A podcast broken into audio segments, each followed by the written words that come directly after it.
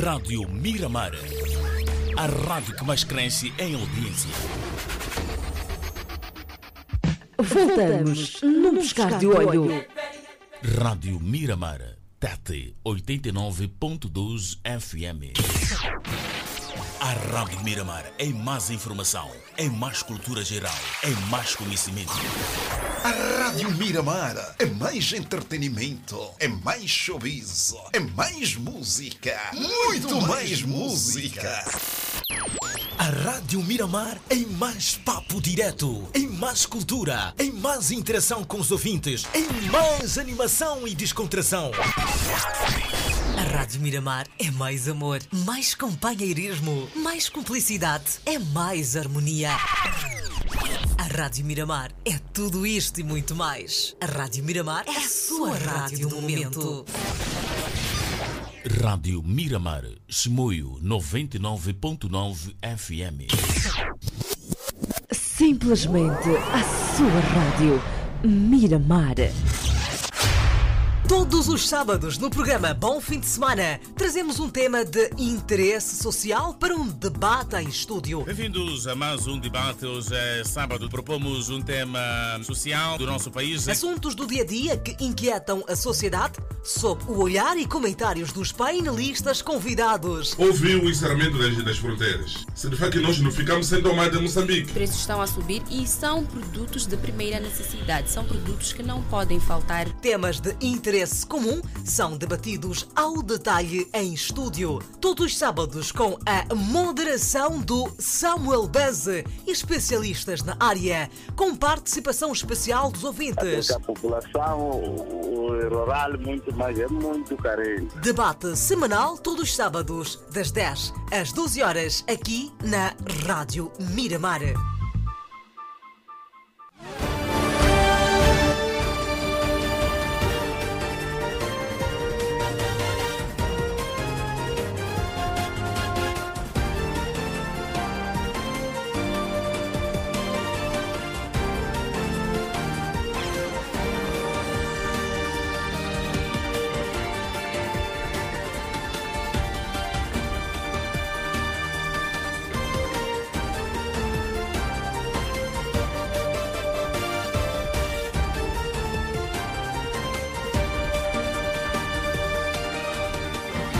Estamos com 10 horas e 5 eh, minutos. A todos, eh, muito bom dia. Bem-vindos ao debate eh, semanal referente ao último dia do mês de julho. Portanto, estamos a 31 de julho de 2021. Votos renovados de uma excelente manhã na nossa companhia. Expulsão de professores em Manica, Ministério da Saúde já não faz, portanto, o rastreio eh, dos contactos eh, de pessoas infectadas pela Covid-19. Moçambicanos retomam viagens eh, depois eh, do cessar da violência, portanto, na vizinha África do Sul. Alguns dos temas em debate hoje, esperamos, obviamente, eh, da participação dos nossos ouvintes, que a esta altura acredito já estejam atentos ao nosso debate. Estamos a transmitir de Maputo eh, para todo o território eh, nacional e atenção que o nosso Facebook já está disponível. Mande vir aí a tua mensagem. Como eh, painelistas para a presente edição, conto já em estúdio eh, com o senhor Elídio eh, Mavume, ele então que é defensor dos direitos humanos e também ativista social. E também conto com a presença do João Fidalgo e também do Dr. Ngovene, ele então que é jurista de profissão. Dr. Ngovene, bom dia, bem-vindo ao debate. Eh, como é que foi a tua semana? Bom dia, Ambas, e bom dia, ouvintes do outro lado. A minha semana foi boa, boa como quem diz, né? Porque o que é que aconteceu? Bem, boa porque estou saudável e não é boa, não foi boa porque de facto o número de infectados está a aumentar. É o maior número de mortes e isto é mau para nós todos, para toda a sociedade moçambicana. Muito bem, então, eh, João Fidalgo, bom dia, bem-vindo ao debate. Eh, como é que está a saúde? Bom dia, Samuel. Bom dia, Dr. Governo. Bom dia, Lídio Mavum. Estamos bem e bem dispostos para mais um debate com temas pertinentes. E um bom dia também para os nossos ouvintes da Rádio Miramar.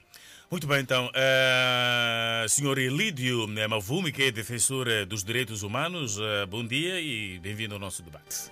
Bom dia, para mais um dia. Primeiro, permita-me saudar a todos os ouvintes que estão neste momento atentos para ouvir o debruçar desses temas todos que, de alguma forma, assolam o nosso país. E que marcam a atualidade. De facto. Doutor Governo, uh, tema da semana, para ti é um tema eleito. Bem, bem, eu não tenho um tema de facto eleito, tenho temas da semana. O primeiro tema que eu tenho é lamentar a atitude do Nhongo, general Nhongo, porque tá, faz tempo que foi convidado para abster-se de usar a força e entrar na, na negociação no sentido de se alcançar a paz. Durante este todo o tempo, ele ofereceu uma resistência dura, não queria de facto entender e ouvir aquilo que são as lágrimas da, do povo moçambicano. No entanto, aparece agora a dizer que não, ele já quer negociar. Essa negociação é uma negociação falsa, porque ele já sabe que nós temos muito apoio aqui em Moçambique de militares, que depois de Cabo Delgado ele pode ser vítima também lá onde está no mato ele está a precaver isto porque sabe que com estes militares que estão aqui, não se sabe o que poderá ser também da, do seu destino lá. Então ele acha agora querer atrapalhar a sociedade, querer negociar. É boa a negociação dele, de facto, mas que não seja uma negociação tendenciosa, porque sei que ele faz isto porque tem medo, de facto, esta negociação não terá nenhum valor. Está bem-vindo, que venha se entregar e faça essa negociação para que se alcance a paz naquela zona do centro do país. O que nós queremos, de facto, é uma paz efetiva né, no nosso país. Sim, e outra coisa também é que muitas vezes alguns empregados gostam de demonstrar aos patrões que estão a trabalhar. Isto, por que digo isto? É, há dois dias atrás, dois dias, houve um assalto num banco em Quilimane. Em Quilimane. E nós vimos um espetáculo protagonizado pelos agentes do, do Cernic. É, é, verdade, o facto de você viver ao lado do cemitério, você vai estar morto. E trabalhar ao lado da presidência, ou ser vizinho do presidente, não significa ser presidente. No entanto, houve um assalto naquele banco, os agentes do, do Cernic é, violaram todos os princípios. É verdade que eles devem desconfiar de qualquer tipo de movimento. Mas aquela forma que trataram aqueles funcionários, para mim, acho que não é uma forma adequada. Primeiro, foram é, torturados, como vimos ontem na rádio. Um até foi mereceu um tratamento médico. Eu não sei que tipo de investigação é esse que eles estão a levar a cabo. Então, eu acho que é um espetáculo que eles fazem para mostrar o trabalho. O trabalho não se mostra ah, violando alguns princípios. E o facto daqueles funcionários serem funcionários do banco, ser o local onde houve assalto também, não significa que eles têm, ou tenham um envolvimento. Isto tudo carece de uma investigação. Só a investigação, de facto, é que ia apurar isso. Eles, então, os agentes veredaram por via da, de tortura e outros métodos não usuais. A terceira, o terceiro facto do dia é daqueles militares que foram encontrados a consumir bebidas na província de Cabo Delgado. É um mau exemplo, primeiro, primeiro para nós, é mau exemplo para a sociedade, porque nós temos aqueles militares lá para defender a pátria e nós não esperávamos que um dia saíssem para irem beber, beber essas bebidas com a arma, deixando a missão que eles vão fazer. Mas também vou chamar um pouco a atenção à polícia aqui. De forma estratégica, militarmente, eles, eu acho que é, é verdade que a lei é para todos nós, mas sendo eles polícia, aqueles militares, aquela, aquele espetáculo que fizeram de divulgar aquelas imagens pode até já dar um dar uma pista aos próprios insurgentes daquilo que é a fragilidade das nossas tropas. Eu acho que a polícia devia ter ponderado, tratando também de força de defesa e segurança. É verdade que estão envolvidos num ato criminal, isso não resta dúvida nenhuma. Mas eh, fizeram um espetáculo de trazer aquelas fotografias ao consumo do povo quando estamos numa situação de guerra, que o militar, que os insurgentes neste momento estão a tentar exatamente procurar as fragilidades das nossas forças armadas. Então aquilo pode ser também um dos trunfos que as, os insurgentes têm para poder atacar as nossas forças armadas, pois já sabem as, as fragilidades. Então eu acho que pelo menos aí deviam de facto jogar um jogar no certo. É, era tudo isso, o senhor Manso. Obrigado aí, uh, doutor uh, Governo, uma vez mais, bem-vindo ao nosso debate. João Fidalgo, uh, alguns temas eleitos uh, como sendo prioritários, na tua opinião? Exato. Uh, para esta semana, a comunicação do nosso presidente no âmbito de, de, do conflito em Cabo Delgado marcou-me por ter sido a primeira e muito já foi dito uh, ao longo da semana sobre essa, essa comunicação. E de forma breve, a única coisa que eu posso uh, exato, exortar é que uh, seja o início de muitas uh, comunicações uh, à nação por parte Informar do presidente. presidente. De, de facto está a acontecer no exato, terreno. no âmbito, no âmbito, no âmbito deste conflito e que seja também o, o, início exato de exato, comunicações por parte também do Ministério da Defesa. Isso vai evitar uh, as desinformações que têm sido propaladas por alguns órgãos de, uh, de comunicação, já que o, o, o, nosso governo tem aparecido a, a, dizer isso. Eu acho que o, o, o que estava a falhar era exatamente isso.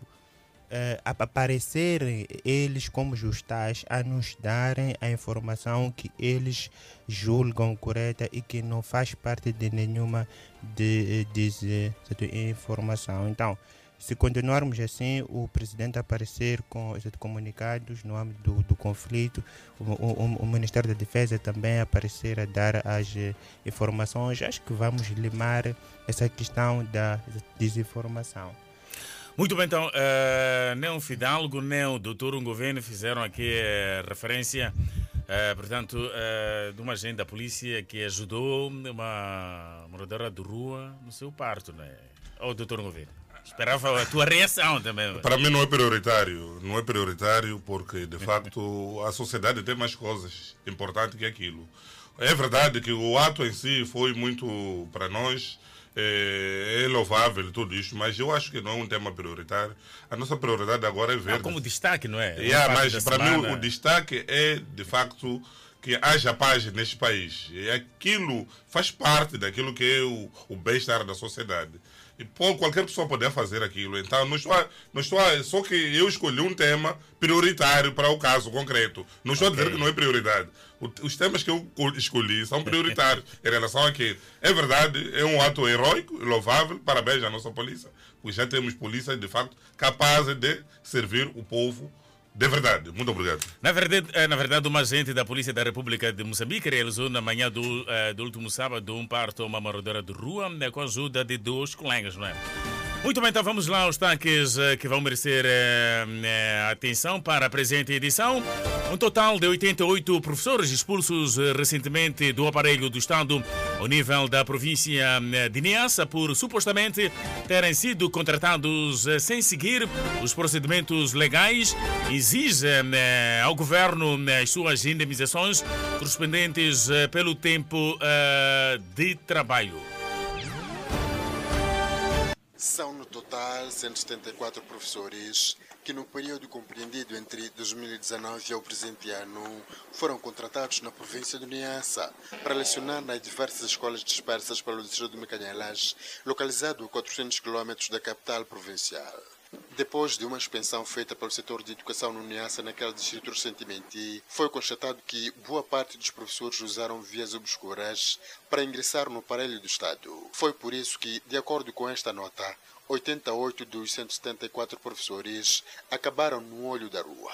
A ilegalidade tinha que ser de todos os docentes que entraram a partir do ano 2019 a 2021, porque realmente não houve vaga. Simplesmente em 2020, em 2020 houveram vaga de cinco docentes N1.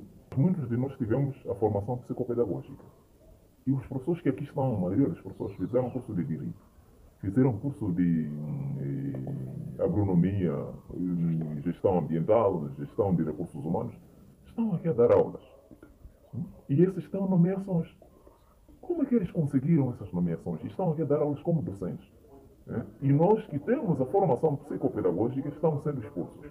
Os professores denunciam ainda ter sido um assunto engendrado pelo governo do Distrito de Mecanelas. Nos sentimos mais eh, marginalizados pelo, pelo governo, né? neste caso o nosso governo e o Ministério da Educação, porque nunca tivemos os nossos ordenados. E, para piorar ainda, estamos a ser escoraçados sem nenhuma remuneração. Primeiro, eles deviam contabilizar né, os meses pelos quais nós trabalhamos e não fomos eh, remunerados. Os professores exigem suas indemnizações e a aplicação de medidas justas aos demais docentes contratados no Distrito de Mecanelas. Se houve uma irregularidade nas nossas contratações, eh, não é a nossa culpa, é a culpa do próprio Estado. Nós não temos culpa. Os serviços distritais de Mecanhela contratou professores. Eu, pessoalmente, entre- entrei em 2020.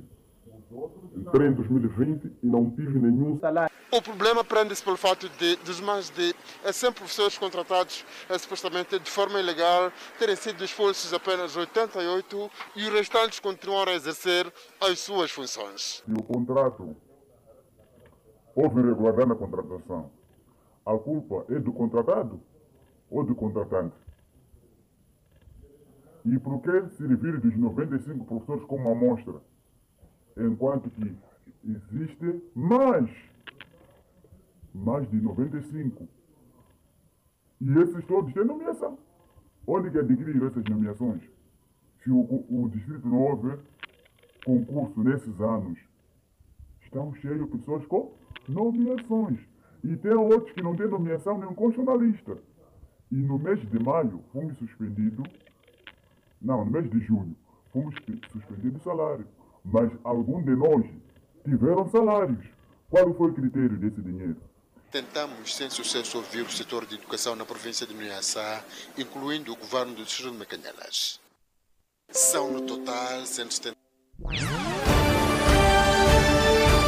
Estamos a com 10 horas e 20 eh, minutos. Doutor Governo, eh, qual é a tua primeira análise com relação a este eh, assunto eh, de professores expulsos do aparelho do Estado, portanto, Niassa? Bem, eh, senhor Maza, é de facto é um caso um pouco sui generis nesta nossa sociedade. E eu tenho a dizer que eh, há vários, vários pontos que estão sendo levantados. Porque houve uma contratação de alguns professores que não observou algumas formalidades. E neste grupo de professores, há um grupo que foi expulso porque alguém alega que houve ilegalidades e o outro grupo aqui permanece. É, há uma questão que o próprio Ministério da Educação ou a Direção da Educação a nível da província de Niassa não está a trazer a rebalta, porque quando falam de irregularidades, deviam deixar claro de que se trata, quais, quais são essas irregularidades que aqui estão a, a suscitar. Bem, se formos na lei, o, o próprio Estatuto Geral dos Funcionários do Estado, podemos ver que a relação de trabalho entre o Estado e o cidadão constitui-se através da nomeação ou contrato, sujeito ao visto do Tribunal Administrativo competente e à publicação no Boletim da República. Este é o primeiro facto. Então, é, tínhamos que saber se de facto os contratos é, de que se alega é, foram sujeitos ao visto do Tribunal Administrativo ou não.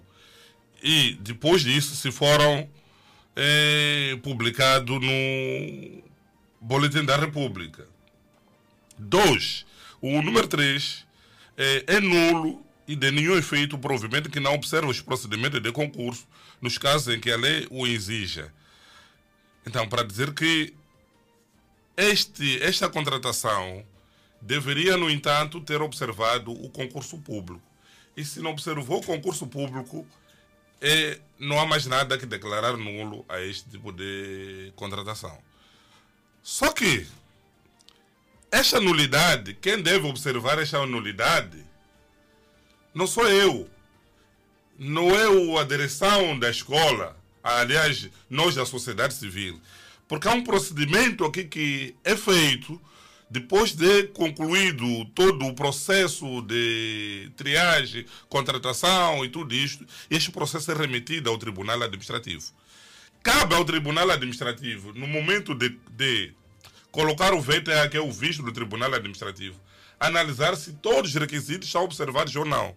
Caso não, o Tribunal Administrativo pode mandar regressar o expediente ou, de facto, declarar nulo que aquele ato praticado não é nulo. E, pelo visto, esses professores todos obtiveram o VTA, a, a, a anuência do Tribunal Administrativo.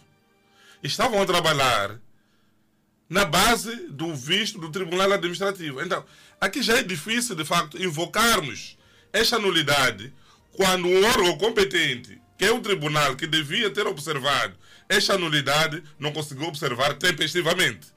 Então, há vários outros itens que aqui podemos levantar. Se de facto eh, houve visto, porque isto tá, não nos traz aqui no, nesta reportagem que aqui foi exibida. Se de facto eles estavam a trabalhar sem visto do Tribunal Administrativo, se é que estavam a trabalhar sem visto do Tribunal Administrativo, se é que os contratos não foram publicados, se é que não houve concurso público, então, ao submeter-se esse processo ao Tribunal Administrativo, o Tribunal Administrativo deveria declarar nulo. No entanto, não há, não temos este segmento se esses contratos passaram pelo Tribunal Administrativo ou não passaram por, pelo Tribunal Administrativo ou foram contratos que foram feitos aí dentro do nível local, né? no local e Sim. não chegaram a ser encaminhados para o Tribunal Administrativo. Então aqui temos vários aspectos que aqui podemos levantar, podemos estar a especular quando nós não temos substância para podermos fazer uma, que é uma análise, né, uma profunda terá- em, relação a isto. Ele- Mas Sim. o que vou dizer é que isto, detrás deste todo, de toda esta violação, há corrupção. Detrás de tudo isto há uma anarquia. E detrás de tudo isto há pessoas que estão dentro do aparelho do Estado. Esses gestores que permitiram a isto fizeram isto exatamente para poder encher o estômago. E este estômago não foi uma pessoa. É um grupo de pessoas, é uma quadrilha, conforme diz a polícia sempre. Quadrilha. É um grupo de pessoas que, de facto, organizou-se para poder orquestrar essa história para que isso acontecesse. Então, é mais ou menos isto que eu posso adiantar por agora. Muito bem, e lá mais à frente vamos ouvir então a reação da ministra eh, do setor eh, a propósito da contratação ilegal de professores. Ah, senhor Elídio eh, como homem forte também ao nível do, da defesa dos direitos humanos, qual a tua primeira impressão com relação a esta matéria? Bom, esta é uma situação lamentável. Lamentável porque é vergonhoso. Vem mais uma vez provar o quão deficiente o nosso sistema está desorganizado. Vem mais uma vez nos provar o quão a pensão não funciona no nosso país. Porque é inadmissível que 174 professores tenham sido contratados, começaram a trabalhar, acredito que estavam a oferecer salário a esses professores e do nada a expulsão, porque a expensão lá foi detectar que as contratações foram ilegais. Quando essas contratações aconteceram, onde é que estavam? Quem estava a dar o seguimento dessas contratações? Como é que foi esse processo todo? Então, para mim, acabo aqui, de alguma forma, encontrando professores inocentes que caíram nas armadilhas de pessoas que queriam usá-los para sustentar os seus apetites, porque não se justifica esta situação. Isso quer dizer que o nosso governo precisa trabalhar na perspectiva de garantir que nós não podemos ter apenas eh, ser aquelas pessoas que só vamos eh, ao terreno para prejudicar as pessoas. O meu superior não tem que estar preocupado com aquilo que eu não fiz bem. Tem que estar preocupado em eu fazer bem as coisas. O que é que isso implica? Ele me deixa, ele quando me incumbe tarefas, de seguida ele tem que vir de trás, monitorar as minhas atividades, acompanhar o que eu estou a fazer e perceber até que ponto estou a fazer um trabalho perfeito. O que é que isso vai permitir? Vai permitir com que ele possa me apoiar naqueles pontos em que eu sou fraco. Ele não pode vir ao terreno simplesmente para perceber o que é que eu não fiz bem e para me punir. Porque o que está a acontecer aqui? O inspetor que deveria ter trabalhado no período da contratação não esteve lá. Apareceu hoje para ele saber quem é que entrou no sistema de forma eh, eh, at- através de cunhos. Estamos a identificar que 174 professores. Aqui isso é grave. Nós não podemos ser apenas pessoas que querem ir atrás dos outros para prejudicar. Não. Temos que monitorar as atividades das pessoas. Temos que ver. Porque não podemos ter. Expensão não pode ser visto no sentido apenas de prejudicar. Expensão não está apenas para ver o que, é que você fez bem. Expensão está também para apoiar na melhoria das atividades, na implementação das atividades que você está a executar no terreno, para garantir com que todos tenham uma meta única. Então, lamento essa situação, na verdade, é triste. O que o governo precisa fazer aqui é mudar a forma como está a trabalhar. Digo governo porque é todo o sistema. É todo o sistema. Se até quem aprovou eh, os salários não prestou, não fez a leitura deste processo, é porque alguma coisa não está bem e precisamos mudar. Obrigado. Muito bem, então, eh, João Fidalgo, eh, qual é a tua primeira apreciação com relação a este, este caso que é gritante eh, do problema na educação, isto em sua fala? Exato. É gritante mesmo de verdade. Ah, estamos a falar de pessoas que entraram ah, no momento em que não estavam a, a- a- decorrer os concursos públicos. Ademais, ah, são pessoas que entraram não tendo a formação exigida. Ou- Ouvimos aqui que outros eram de recursos humanos, outros eh, ah, ah, ambientalistas e tudo mais, para eh, trabalharem no setor do, do ensino, um setor que requer uma fo- fo- formação didática, requer psicopedagogia. Essas pessoas não tinham, então eh, me questiono, pa- para além das questões que foram aqui levantadas pelos colegas, eu questiono eh, o que é que essas pessoas estavam a transmitir aos alunos, porque a transmissão de certo conhecimento implica uma certa formação didática, uma eh, certa fo- fo- formação de como é que você vai transmitir o conhecimento que, que tem. E essa questão eh, aconteceu em Niassa, mas eh, na verdade espelha o que acontece em todo o país. É, é, é necessário que ah, as, as demais províncias, os demais distritos, porque até onde sei a contratação de professores é a nível dos distritos. É importante que se faça um trabalho, eh, tal como foi feito na província de Niassa, ah, para se eh, buscar eh, casos idênticos. Eu tenho a certeza de que vão encontrar eh, casos desses que tivemos eh, em Niassa. E quero também aqui exato, ah, ah, exato, exortar ah, ah, ah, ao governo no geral, porque esse caso também não é, é- é- é- é- é isolado da educação. Podemos ter também casos de contratações de pessoas sem o concurso público em outras, eh, em outras instituições. Então, para garantirmos não só ah, ah, questões fora eh, do domínio da corrupção, vamos também garantir uma formação, vamos garantir eh, atividades de qualidade, tal como fiz referência a, a- a- anteriormente. Se uma pessoa eh, está no ensino sem formação para tal, vamos ter alunos exato, deficientes, porque não estão a ser transmitidos eh, o devido exato, exato conhecimento. Então, essa é a minha primeira análise que faço para eh, este assunto. Muito bem, então estamos com 9 horas e 32 minutos. Eh, Já vou eh, para si, doutor Ngovene. Agora, eh, há uma questão aqui que levanta-se. eh, começo por si, doutor. Eh, na tua opinião, quem é que pagava os salários? Porque uns estavam já há oito meses eh, a lecionar, eh, outros há dois anos. Na tua opinião, quem é que pagava os salários? É por isso que eu quero. Isto é uma questão que não, isto nós não podemos politizar. Isto temos que tratar mesmo, analisar de forma jurídica e nos termos da lei. Se formos a ver o artigo 18 do Estatuto Geral do Funcionário do Estado, o número 1, diz sempre que se constatar situação de exercício de atividade sem visto do Tribunal Administrativo, o órgão competente deve imediatamente determinar a interrupção da atividade e da remuneração do agente que se mostre nesta situação. Vocês estão a entender aqui. Há dois grupos. Há um grupo de professores que continuam a oferir salário e continuam a trabalhar. Há um grupo desses professores que não está a oferir salários.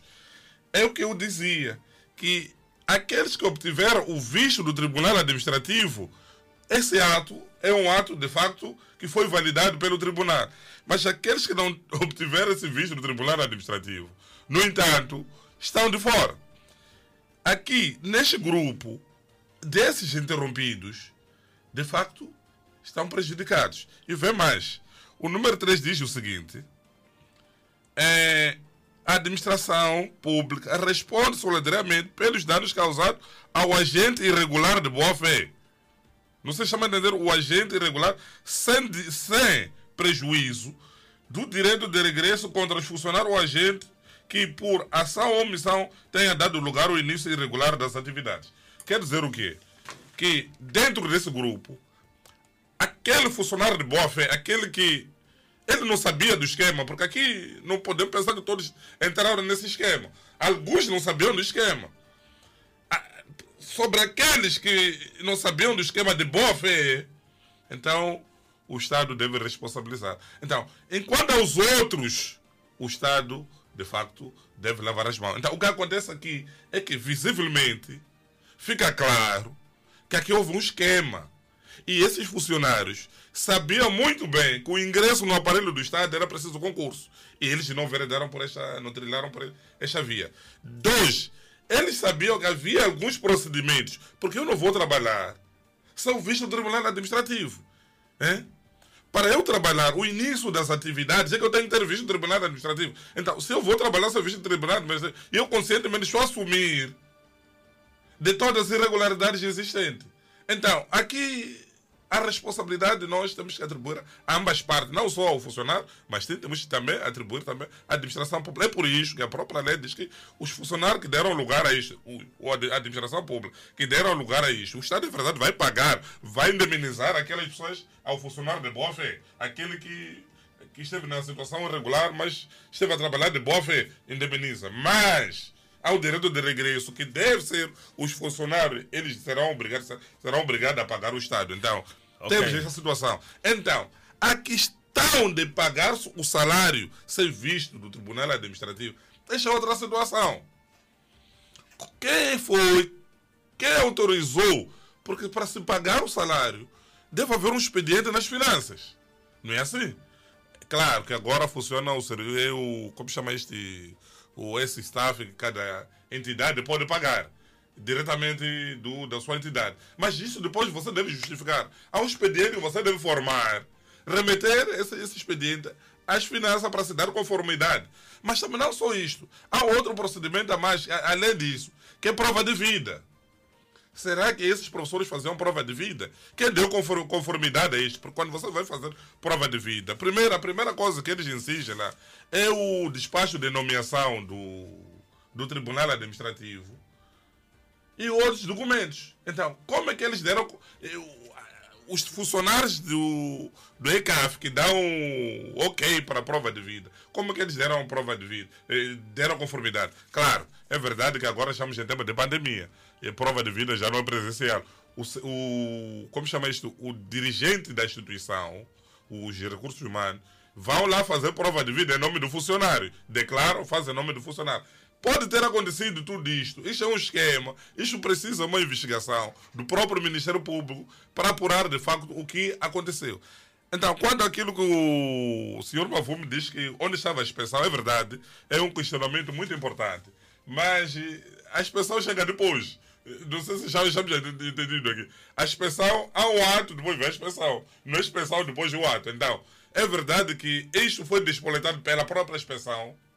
Foi a própria inspeção, nas atividades inspectivas, que descobriu isto. Então, tem razão, ele assiste toda a razão quando diz que o nosso governo há muita coisa que de facto precisa eh, melhorar. Melhorar sim, porque nota-se aqui uma desorganização, nota-se aqui uma falta de eh, coordenação entre as- os, de, os demais órgãos, vários órgãos que deviam estar eh, a trabalhar juntos. Mostra-se aqui que, de facto, este ato é um ato que não é, não foi dado lugar por uma só pessoa, mas há várias pessoas que estiveram detrás deste ato. Então, a própria ministra deve também tomar a consciência, ver que ela também está a dirigir mal, porque não conseguiu. Daqui a pouco vamos eh, perceber então eh, a reação da, da ministra. Sim, senhora uh, Lid. Sim, eu queria somente chamar aqui a consciência de dois pontos ao Dr. Governo. Primeiro, quando toca na, na questão de responsabilização dos funcionários que estavam lá, mas de forma irregular. Primeiro, é uma questão de reflexão. Sabemos muito bem que o salário do professor não é lá grande coisa. Não ajuda para nada. Pior nesta altura de pandemia em que o custo de vida está cada vez mais a subir. Eu não quero acreditar que este professor eh, tenha entrado nesse sistema e ele por si só, conhecendo as coisas todas, como é estavam a decorrer, tenha se deixado apenas levar porque está preocupado apenas com o emprego. Isto, o que é que, o que, é que, isso, o que, é que isso nos remete? Nos remete a uma necessidade de... É óbvio que a responsabilização deve, deve existir, porque a lei ela não é isenta para as pessoas que, que desconhecem o instrumento legal. Mas temos que olhar pela parte humana essa questão de responsabilização dos professores. Quando toca na questão de, de, de, da expensão, a expen- é aquilo que eu estava dizer. A expensão não tem que aparecer apenas no momento, depois de se finalizar o trabalho. Porque é preciso monitorar aquelas atividades. Tem que ver o que, é que está acontecendo, como é que as atividades estão a decorrer. Expensão não funciona só para vir flagrar, não funciona só para perseguições. Tem que acompanhar as atividades, como é que estão a decorrer. No período da contratação, a expensão deveria ter feito presente para acompanhar as atividades, como é que estão a decorrer, para poder chamar a atenção às lacunas que naquele momento estavam acontecendo. Sim, mas olha, olha, olha, senhor Mafume, eu vou cortar de facto. Re- Lembre-se que este foi um processo oculto. Onde que ia aparecer a inspeção? É um processo oculto que nem foi publicado. Não sei se está a entender. É um processo oculto que o gestor andava, procurava pessoas dele, trazia, trazia quando- e, e contratava. Não sei se a entender. Não foi um processo público. Dois. E três, o desconhecimento da lei não significa você estar isento da sua responsabilidade. Obviamente, Eu, o que claro quero que- dizer, o artigo 18 do Estatuto Geral de Funcionário do Estado é muito claro a isto. Nós não vamos aqui na parte humana, vamos na parte legal. A parte legal vai se complementar depois com a parte humana. A lei diz o seguinte: aquele que se, se descobrir que é um professor numa situação irregular, que não tenha tido visto do Tribunal Administrativo, não sei se está a entender. Um dos requisitos é que tem, para que seja regular é que tenha tido o visto Tribunal Administrativo. Se não, não tem o, tribuna- o visto do Tribunal Administrativo, deve-se mandar suspender. É o que houve. Mandou-se suspender. É lógico, é de lei. Se não tivesse feito isso, a, a, a governante que tomou essa medida, íamos dizer o quê? Estaremos agora a falar também. Suspendeu em decorrência da lei. Uma situação de Dom Governo. Sim. Este funcionário, eu quero acreditar que muitos deles não conhecem como é que funciona a burocracia administrativa. Não, não, não, não, não, Desde- não, não, não, não, é preciso que sejamos não, senhor são Mafume, todos. senhor Mafume, senhor desde, a sua, desde a sua contratação. É. Então o governo está mais atualizado porque é jurista sabe muito bem É. como é que as coisas funcionam. Mas aquele indivíduo que foi, foram lhe buscar, que estava em casa, não sabemos se é formado, Então, é não quer- professor ou não não é. Estão a dizer, venha aqui trabalhar. Não quero eu não quer exatamente estar aqui a dar aulas. Não sabemos até que ponto o seu currículo está limpo. Então, logo, está bem consciente. claro porque o processo Está foi indivíduo. Mas é preciso percebermos aqui uma coisa. O processo burocr- de- burocrático da contratação desses professores, nós desconhecemos. Senhor Então, Mafume, eu- eu este faço uma pergunta, trabalhador, senhor Mafume. se ele, Faça uma pergunta a questão agora. clara para nós É. é, como é que este estava a receber? Alguém É, estava lhe é a a pagar. questão do fundo. Exatamente, Esta é a alguém estava lhe a pagar. Eu- eu- eu- sabemos é que não é fácil Já foi dinheiro do senhor Mavume. Sim. Eu chego agora, digo o senhor Mavume agora, vai trabalhar na polícia, sabendo que o senhor não é polícia. Não vai questionar.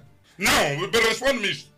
Há um processo. Espera, Para ser Mavuma. polícia, primeiro eu tenho, que- eu tenho que ter esta então, formação. Para ser professor, para ser professor, é necessário que haja concurso público. Para ser, para trabalhar no aparelho do Estado, ou entrou por nomeação ou entrou por visto tribu- ou por, por, eh, o contrato. Este contrato deve estar sujeito a visto tribunal administrativo.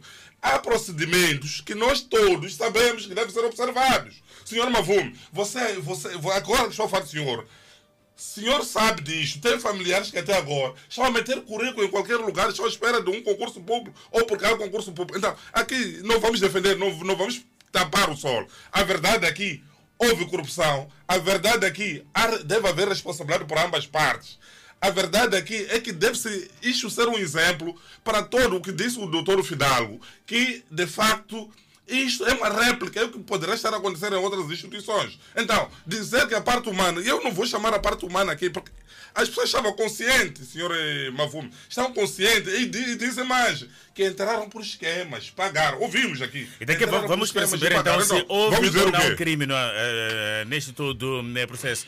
Ah, eh, Fidalgo, na tua né, opinião, houve ou não eh, competência do que, do que estavam em frente, eh, que lideraram este todo né, processo de contratação? Houve muita competência aqui. Ah, dos que lideraram, está a falar. eh, Sim, dos que lideraram a contratação destes professores agora expulsos. Bom, e competência. Ou é ah, uma lacuna no Exato, setor da educação, uma brecha como- que lá existe? Tal como dizia o, o doutor Governo, é um esquema. Então, exato, e competência, se calhar, no sentido de alguém ser inocente, não ter domínio daquilo que está a fazer. E não é o que eu vejo, eh, e não é o que eu vejo nesse caso em concreto. Aqui vejo que eles têm exato, noção do que estão a fazer. Mas movidos pelo que dizia o, o colega Mavu, a questão do estômago, etc., eh, preferiram entrar pelo, pelo caminho eh, exato, da corrupção, por vias ilícitas. Daí que houve pagamentos ah, i- i- indevidos para que aqueles professores pudessem ah, in- ingressar no aparelho do Estado sem terem tido ah, ah, ah, ah, ah, os devidos mecanismos legais. Então, não vejo espaço para eh, exato, incompetência, mas sim para pessoas exato, competentes que se deixaram levar eh, pela corrupção e vias ilegais para perpetrarem e- este crime que lesa o Estado, lesa eh, os alunos e mancha todo o, sistema governamental. Muito bem, então. A Ministra da Educação e Desenvolvimento Humano diz que o setor está a trabalhar eh, no esclarecimento da contratação ilegal de professores na província eh, do Niassa. A Ministra falou à imprensa depois de condecorar professores que se destacam no ensino virtual. Se uma contratação é ilegal, significa que é fora da lei. O que o Ministério está a fazer nesta altura é apenas cumprir a lei. Os indivíduos, para serem admitidos na administração pública, passam por um concurso. Portanto, há regras que devem ser rigorosamente observadas, esclareceu a Ministra. Saímos para um curto intervalo. Eu volto uma vez mais com os nossos painelistas. Voltamos no Buscar de Olho. Rádio Miramar, Lixinga 104.3 FM. Rádio Miramar, Maputo 101.4 FM. Simplesmente.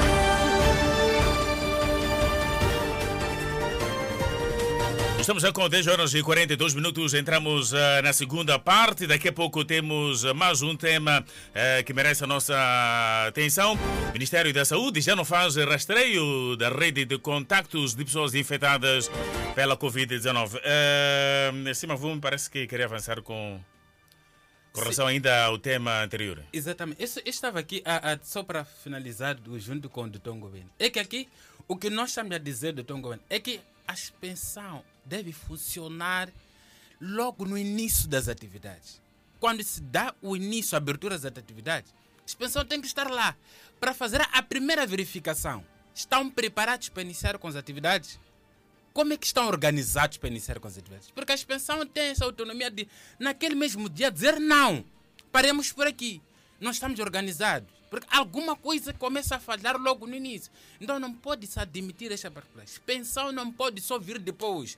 É óbvio, temos aquele, aquele momento em que pensão, quando começa a relaxar, as atividades vão decorrendo, só vem para monitorar o que o executor está fazer no campo. Mas não só esperarmos que cometa lacunas, vai fazendo desfazer, para depois dizermos que você aqui meteu água, ali vai ter que atuar. Não, o inspetor também deve ser sancionado. O que é que deixou de fazer para aquilo poder acontecer? Porque nós somos chamados à razão, no sentido de evitarmos lacunas. Ser da suspensão não significa só identificar problemas, isso é igual ser polícia trânsito. A missão de polícia trânsito não é só passar multa e tirar carta de condução, é educar os condutores. Mandou parar uma viatura por irregularidades que cometeu na estrada, o chamar a atenção, o dizer que isto e aquilo não pode fazer. É preciso chamar a moral dessas pessoas, porque na maioria das vezes nos pecamos porque só queremos sancionar. E temos que perceber que este ato de sancionar, na maior das vezes, frustra as pessoas. E que essas pessoas acabam não optando pelos mecanismos corretos. Estão frustrados. Qual é a tendência?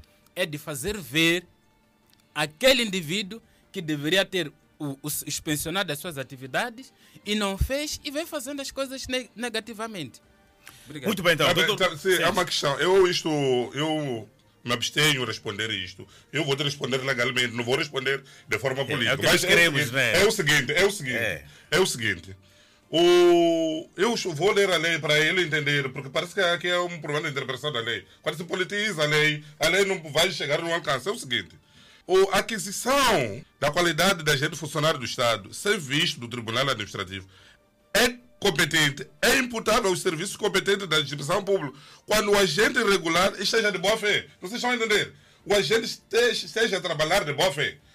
Três, a administração pública responde solidariamente pelos prejuízos causados ao agente irregular de boa fé, sem prejuízo do direito de regresso contra funcionário ou agente que por ação omissão tenha dado lugar ao início das irregularidades da, irregular, da início irregular, irregular da atividade. O funcionário ou agente irregular que tenha exercido boa fé e com conhecimento e sem oposição do superior hierárquico tem direito à remuneração pelo tempo de serviço prestado. Para os efeitos dispostos no número anterior, é agente irregular de boa fé aquele que tenha adquirido a qualidade nos termos do procedimento legal de provimento, de, de provimento legal e, e que no momento de início da atividade não conhecia e nem podia conhecer as irregularidades do seu provimento. Vocês vão entender aqui. A lei deixa bem claro isto. É o que eu disse aqui. Tem que se aferir se de facto alguns conheciam ou não deste facto.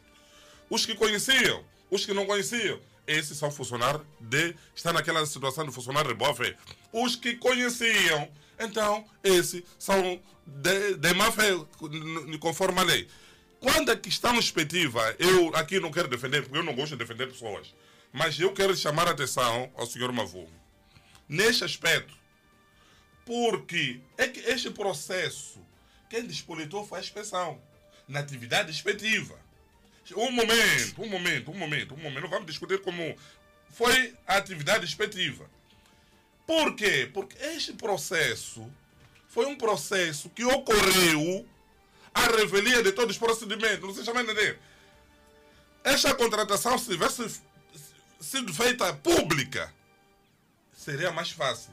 Isto, a inspeção, quando for buscar os expedientes para ver alguns procedimentos, acabou notando este levantou essa situação. Não se chama entender. É verdade que toda a administração pública, incluindo a inspeção, é responsável por esses atos. Não estamos a dizer que não.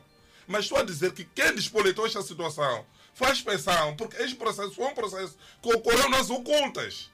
Olha, quando há, nós, então nós não teremos criminoso. Mas, né? Doutor Ngono, só uma questão. Sim. Quanto tempo depois a expensão levou para despolitar isso? Quanto tempo depois? É, oito, oito, meses, já dois anos depois. Sim, mas tá isso bem. não é normal. Vamos aí, vamos aí. Dois anos depois não, a expensão é que foi descobrir isso. dizer que é normal.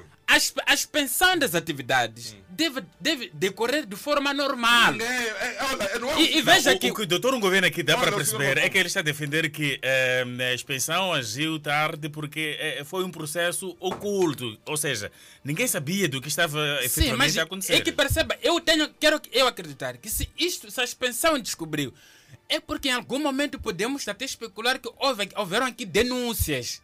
Porque o tempo que levou não se justifica. Olha, Como é que descobriram? Este é, um normal. ato que poderiam ter desco- descoberto se de fato estivesse a fazer expensão de forma normal. As pessoas. Dois anos depois. Mavume, Mavume, entenda isto. É possível inspeção aparecer aqui e não apanhar nada, porque nós não queremos. Exatamente, porque é um processo oculto. Então, para que isto pudesse, a inspeção ter a clareza, tinha que ter dados claros. Eu não estou a defender a inspeção. Não se chama entender. Eu estou a dizer que este processo é oculto. Foi oculto. E sendo, tendo sido, não, não foi um processo público. Por isto, deve ter havido isto, mas não estou a dizer que a inspeção ou a administração pública não é responsável. Não sabe, é o que eu digo. Não podemos politizar as coisas quando as coisas são bem claras. É por isso que eu disse aqui. Aqui deve haver a investigação. E a ministra também foi muito cautelosa. Há de haver a investigação para se responsabilizar. Nós não podemos agora correr a condenar a inspeção. né? Tem que haver aqui, deve haver uma investigação, e esta investigação, de facto, é que vai dizer esse todo o resultado. Porque dissemos a inspeção, inspeção, inspeção, parece que nós já ti- tivemos a nossa conclusão e já sabemos que a inspeção. É verdade que a inspeção tem a sua obrigação né? de aferir, de fiscalizar, inspecionar e tudo isto. Mas aqui está-se à procura da responsabilização. É esta a responsabilização que nós estamos à espera que haja.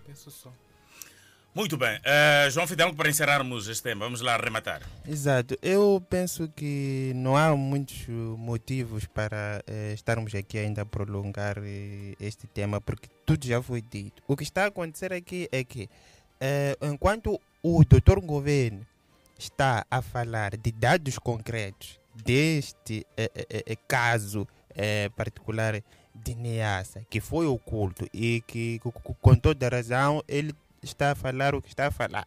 E o, o que o, doutor governo deve perceber é que o Mavum deve também tentar se fazer pe- perceber é que está a dar uma sugestão para que das próximas vezes não haja esse tipo de casos. É importante que a inspeção esteja, por exemplo, ele na segunda intervenção referiu muito bem que no início do ano podiam ver essas todas que- questões, tentarem ir mais a fundo eh, eh, eh, na sua expansão, de modo a descobrirem até os casos ocultos.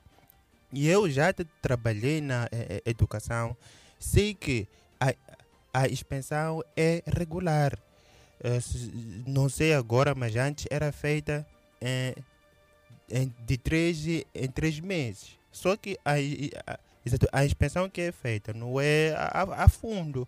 Então, levando aqui eh, o caso que o, exato, o doutor Governo bem exato, detalhou e a sugestão do Mavum, eu acho que temos a solução para esse tipo de Ok, caso. vamos lá é, avançar, só, então. é, é- é só uma questão de a, a inspeção ir mais a fundo no seu, no seu tra- trabalho. Vamos lá avançar então com outro eh, assunto. O Ministério da Saúde já não faz rastreio né, da rede de contactos de pessoas infectadas eh, pela Covid-19. A pandemia da Covid-19 não mostra sinais de abrandamento no país, onde por dia são registrados mais de mil casos positivos e dezenas de mortes eh, desde o princípio do mês eh, de julho corrente. Doutor Ngovene, eh, este é um assunto muito sensível. Como é que olha para esta situação? Bem, eh, como nós já havíamos falado, de facto, houve aqui, primeiro, uma negligência do próprio, do próprio nosso governo, dos nossos dirigentes. Porque, a dada altura, foi-se mais no, no, na política de relaxamento. E esta política de relaxamento acabou causando toda esta, todo este desastre que agora estamos a ver. E não é fácil um país pobre como o nosso, que desde 2012 vem bloqueado, não sei se é bloqueio ou o que, que eu posso dizer, tem sanções econômicas e desde 2012 para cá não tem apoios, eh, não tem financiamento, conseguir de facto fazer este rastreio. não está a conseguir exatamente porque dentro dos nossos governantes eh, há pessoas que se apoderaram do dinheiro do povo, que este dinheiro devia de facto servir para agora, neste tempo de, de emergência, poder cobrir esse tipo de despesas que agora não está acontecendo porque ninguém quer nos apoiar. E por um outro lado, nós temos financiadores de fora que não estão a conseguir, não estão a confiar o nosso governo por aquilo que passou nas dívidas ocultas. Eles preferem vir aqui ver, se é para dar eh, injeção. Eles preferem estar aqui com injeção, dá, ao invés de dar dinheiro, porque sabe que o dinheiro vai parar nas bolsas, no, no, nos bolsos da minoria. Olha, o, o acompanhamento a um doente é um processo. É um despende de dinheiro, chamada telefônica despende de dinheiro e tudo isto.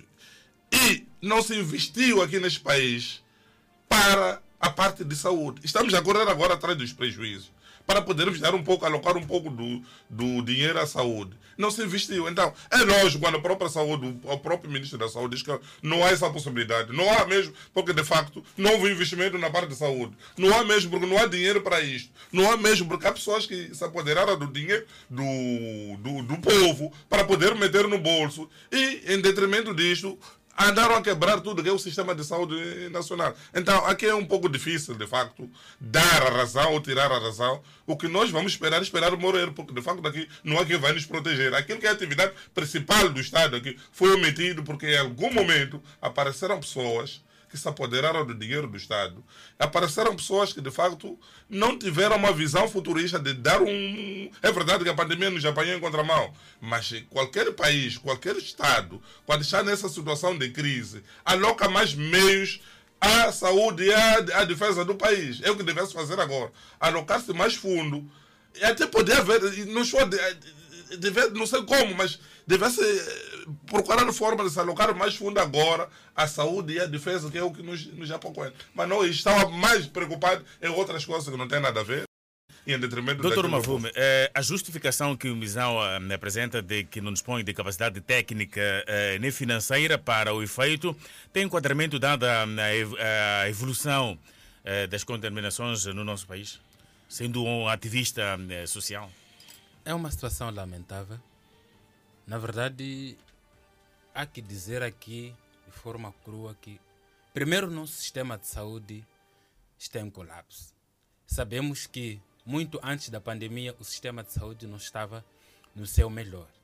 Estávamos ainda em processo de criar mais condições, ou o governo de criar mais condições, de forma lenta, mas a tendência era criar e melhorar mais condições. Mas com esta pandemia, a situação só veio a piorar. Nada está a andar dentro do sistema de saúde. Está a andar porque as condições não existem. Mas, com esta questão da, da, da, da, da pandemia, quando, do, do Covid, quando dizem já não vai se fazer teste dos contatos, uhum. para mim é uma sinceridade esta Há muita honestidade. É uma honestidade. Está, a está a assumir que eu não tenho essa capacidade. Não adianta mentir, dizer que vamos fazer contactos. Não funciona. De tal forma que até os números que nós recebemos dia após dia são números que não constituem a verdade. Por que, que não constituem a verdade? É porque há muitos casos positivos que não estão dentro do sistema. Okay, a okay. tendência das pessoas é que cada um está a lutar é sair deste problema em casa. Mas numa situação crítica. Os que têm poderes vão nos hospitais privados, porque sabemos que lá na Caniço também já está no colapso. Na tua opinião, muita gente com Covid. É há muita gente sim com Covid e está em casa. Todo mundo hoje está a fazer, é, está a fazer tratamentos tradicionais para se livrar desse problema. Não sabemos até que ponto isso tem eficácia, mas esta luta esta luta, se prestar atenção, todo mundo, eh, desde que entramos nessa terceira vaga, está com problema de gripe. Aí questiona-se, o que é que está a falhar? É pânico das pessoas? É uma questão psicológica? O que é que está a falhar? Então, isto é preocupante, porque isso faz parte do, do, do, dos sintomas que levam algumas pessoas a perder, a, a perder a vida por causa de Covid. Mas o agravante disso para mim Estou mais preocupado com a comissão, uh, uh, com, com o comitê científico, que está a trabalhar no sentido de aconselhar o nosso governo para criar medidas de apertar. Está bem, claro que somos pobres, sim, não temos condições financeiras de suprir as nossas necessidades enquanto estivermos em casa. Mas no último comunicado do presidente, nós vamos perceber que o presidente veio cá falar de muitos assuntos, suspendeu muitas atividades, reduziu até a carga horária dos funcionários públicos. O que até para mim questiono. Mas por quê? O que, que mudança isto traz? Não vejo nenhuma mudança porque o Ministério dos Transportes aqui não agiu ainda. O Ministério dos Transportes não agiu porque nós estamos a dizer que vamos suspender as aulas, vamos eh, reduzir a carga horária. Mas nós estamos a trabalhar nos transportes. O aglomerado que nós encontramos nos transportes é lamentável. Não se justifica. E a tática aqui não pode ser essa de dizer vamos eh, desinfetar uh, uh, as terminais. Desinfetar as terminais em que condições? É mais uma é, é mais uma lacuna grave por causa de falta... nas terminais, eh, quantas paragens quantas o autocarro paragens? para para chegar a outra terminal? Mas Isto é que a medida não tem que questão, ser né? esta. Um É. transporte, não se- por exemplo, vamos falar do transporte público. Tem que se tomar uma medida clara. Não se pode ter eh, eh, passageiros em pé, por exemplo. Reduzimos o contágio assim. Porque aquele indivíduo que entra na terminal para desinfetar esse, o transporte está preocupado em desinfetar as cadeiras. Aquele entra, sente. E é um desinfetar também caricato. Porque tu não vês a eficácia, a vontade, na verdade. É, é- é, é mesmo no, no- no ditado de é para o inglês ver. Para mim aqui. E, e outro ponto, há quem vai questionar, mas nós temos problema de transporte. O problema de transporte existe, mas algo tem que ser feito para minimizar este problema. Porque não vamos passar todos os dias a reportar os números. Hoje, até é o nosso vizinho que estão a dizer, morreu. Você entra nas redes sociais, hoje, a cada segundo, paz a sua alma, paz a sua alma. Essas pessoas estão a ir embora. Então, é preciso apertarmos o cinto ao fundo. Os transportes devem obedecer à situação atual. Não vamos olhar apenas para a questão de dinheiro. Ah, mas como é que eles vão sustentar eh, o transporte? Não, todos somos chamados à consciência na perspectiva de fazermos aquilo que possa garantir tanto a saúde daquele motorista, do cobrador e do próprio passageiro. Fidalgo, a maior parte das pessoas eh, que acusa positiva a Covid-19, eh, vamos lá pegar a ferida, não partilha com os próximos eh, esta informação. E agora é da responsabilidade de quem tenha estado em exposição ao vírus informar aos vizinhos, amigos, os contatos. Isto é viável? Será Ah, possível? Bom, é difícil, é difícil. Nós, ah, ah, nós primeiro, ah, mas eh, É difícil alguém te aparecer a dizer, olha, é, Exato. eu acusei positivo a Exa- Covid. Exato. Eu, eu até que, que- que- queria partir da, eh, da própria pessoa que tem, mas vejo que eh, seria melhor partir da própria sociedade, que não está preparada ainda para o- o- o- eh, ouvir de, de alguém que, que está ali próximo a dizer, olha, meu caro, eu tenho Covid. É um problema sério já. E olha que quando falo, quando falo da sociedade, falo at- até dos próprios médicos.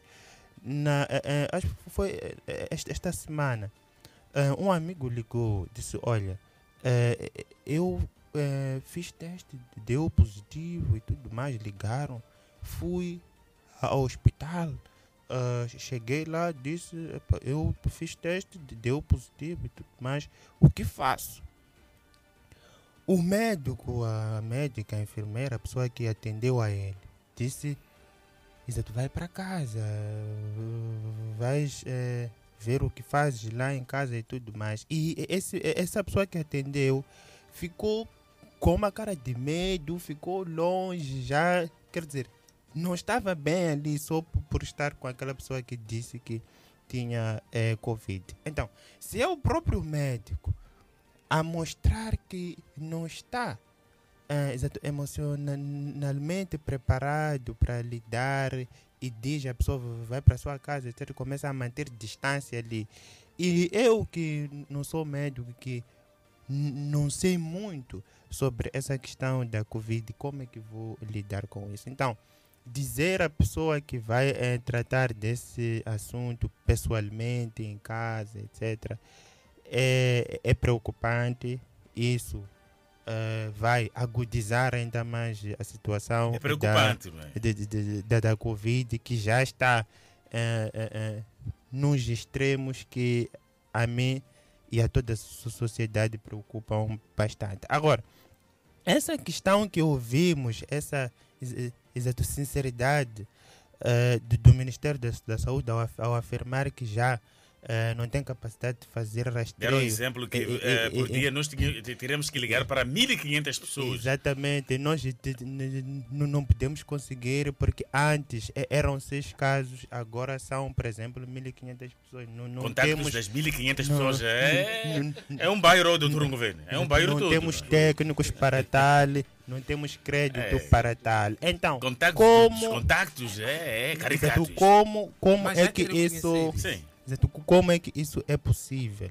Porque apoio não faltou. Moçambique foi um dos países que mais eh, dinheiro teve de apoio no âmbito da Covid. O valor que Moçambique teve foi o, o valor que correspondia ao apoio dado a toda a África.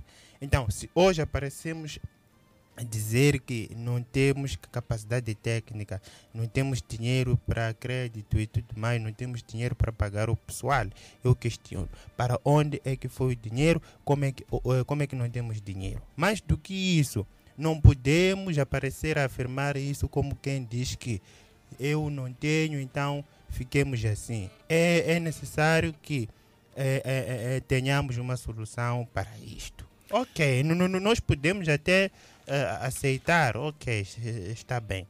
Mas há uma solução para isto. Nesta semana, se não me engano, ontem, vi inclusive no, no balanço geral voluntários eh, que se entregaram para fazerem a desinfecção eh, nos eh, autocarros. eh, Usam nos, é água e Exato, javel. exato. Javel. Voluntários. Então, eu penso que esses voluntários podem também eh, eh, eh, ajudar nessa questão durante porque ficar assim a dizer não não temos capacidade. Não não não, não, isso aí não pode. Eu acho que assim como tivemos voluntários para fazerem a desinfecção nos autocarros podemos também ter vo- voluntários para essa questão dos rastreios e, e também podemos ter apoio se, Não, se é voluntários falta para de- rastreio, já preciso ter contato, já preciso ter valores, Não, preciso não, ter é- alguma coisa no não, bolso. não, não, né? não, não, não, não, não, não. Dizer que Não, eu, Samuel vou me... Não, não, não, não, não. Senhores, senhores, vamos ser eh, honestos. Eh, nós temos o- o- o- o- o- operadoras no nosso país, eu creio que podem ajudar Ah, os nessa questão de crédito. se estiver a e falar de mais. operadoras, aí... Sim, eu... Mas, podemos sim, disponibilizar uma linha verde. para o Nós, nós Ministério não vamos da- viver da para ajuda. questão- para- Não vamos para- viver da ajuda. O para- Estado deve para ser claro nas políticas. Políticas claras na saúde. É isso, isso, isso. Não podemos viver da ajuda. Quem vive da Agora, ajuda não vai longe. Há um outro Não, assunto é aliado a este. Queremos solução. Há um outro assunto aliado a Queremos este que eu solução. gostava de, de- ouvir o Dr. Ngoven, eh, porque envolve. eh, é um assunto jurídico. A Polícia da República de Moçambique, ao prender tanta gente por estarem a violar um decreto presidencial, ao prender estas pessoas, Dr. Ngoven, eh, não estará a violar o decreto? Prender muita gente? Ontem falávamos disso em off, eu gostava aqui dessa mesma explicação para o ouvinte em casa perceber, não é? Bem, o, a questão da detenção, porque não é prisão, é detenção. Detenção, vamos lá. Detenção. A lei diz sempre que alguém for a cometer crime flagrante de delito, no crime que dá lugar à prisão, que é de três dias em diante, pode-se deter. Em flagrante delito. Ora bem, pode deter, não estão a dizer que é obrigatório deter. Nós estamos a usar mal aquilo que é a interpretação da lei. E diz mais a lei, o artigo 36, que o desrespeito às medidas impostas pelo presente decreto é considerado, é considerado como crime de desobediência punido com a pena de 3 dias a 15 dias. Quem pune é o juiz, não é a polícia. Então significa que a polícia, aqui neste caso, O que ele deve, de facto, considerar quando alguém estiver a cometer este crime é que este indivíduo está a cometer crime de desobe- desobediência.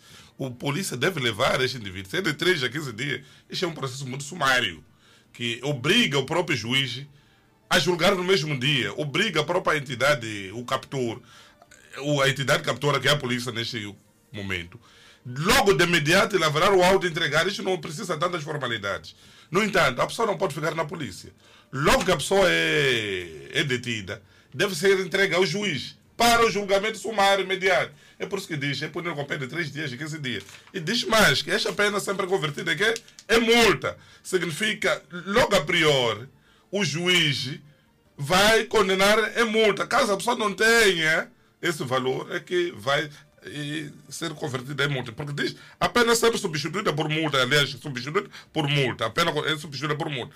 Sendo a pena substituída por multa e não for paga voluntariamente, no prazo de 10 dias, o juiz ordena o cumprimento da pris- prisão pelo tempo correspondente à razão de um dia de prisão efetiva por cada dois dias de multa. Então, significa que o agente da polícia, aquela coisa que eles fazem, levar a pessoa para a esquadra e tudo isso, é o seguinte.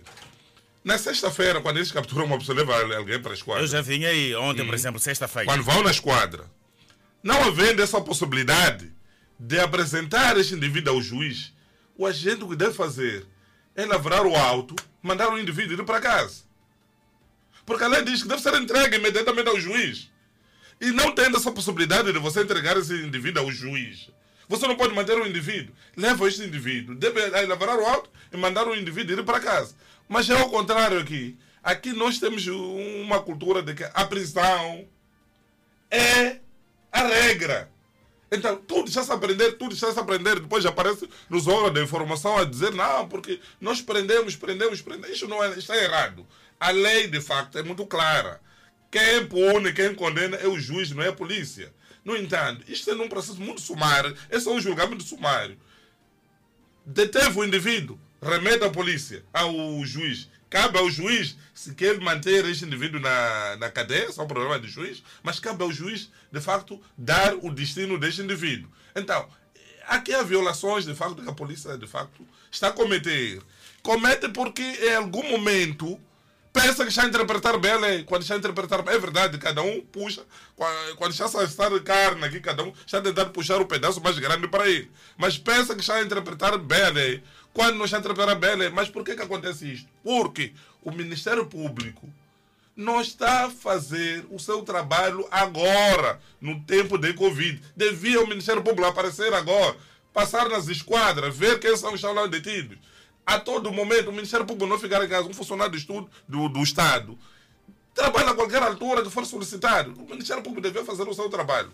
Isto está a criar um E precedente. na ausência do, do, do, do, eh, do juiz, o Ministério Público pode resolver esta situação? Não, não, não, não. O Ministério Público é garante da legalidade.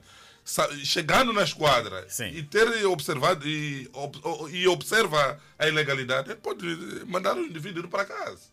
Manda abrir o auto e manda o indivíduo para casa. Por muitas vezes, a manutenção dessas pessoas das esquadras tem outros contornos, tem outros propósitos. Né? A pessoa que são mantidas na esquadra acaba saindo no dia seguinte e não há lá nenhum processo aberto.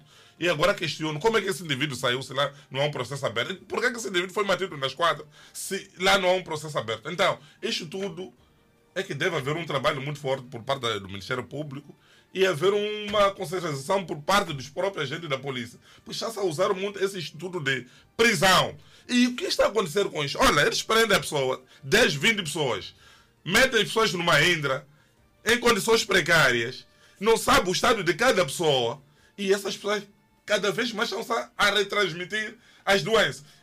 Alegam eles que estão a prevenir a pandemia. Em contrapartida, estão a proliferar porque estão a retransmitir pessoas, de uma pessoa a outra pessoa assim, e vai acontecer. Então, aqui temos um dilema. A própria polícia, em algum momento, é o vetor. Algumas esquadras de polícia são vetor de transmissão e propagação desta doença. Então, e isto cria um precedente em base. Eu digo, quando acabar esta pandemia, se acabar, se estivermos vivos ainda, há de haver uma arrogância por parte da polícia, porque deu-se muita força à polícia para agir. Há de haver uma arrogância que pensa que, de facto, tudo e tudo é na base da prisão. Então aqui deveria aparecer um Ministério Público que faz em Brasília. Eu não sei se o nosso Ministério Público não consegue ver o que está acontecendo em Brasília.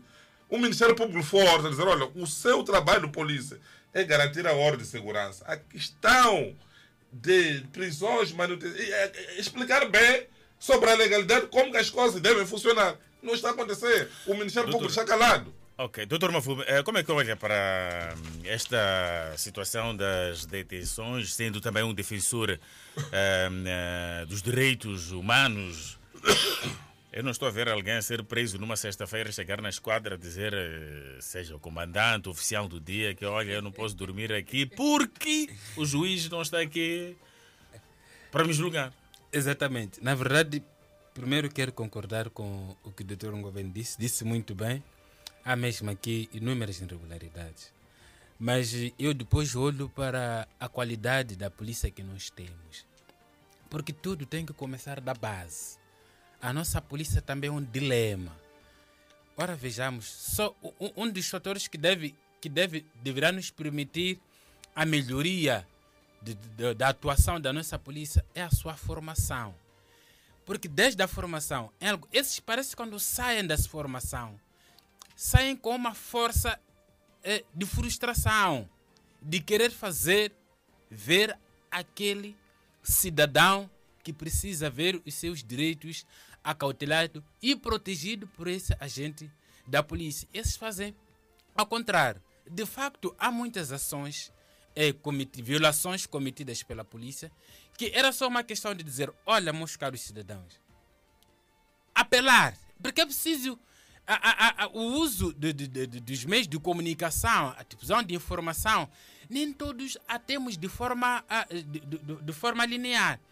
A informação deve ser segmentada sempre que for possível, para garantir com que todos tenham essa informação, até aquele que está muito longe das, das, redes, de, das redes de comunicação, para poder, de, forma conjunta, cumprir com essas normas.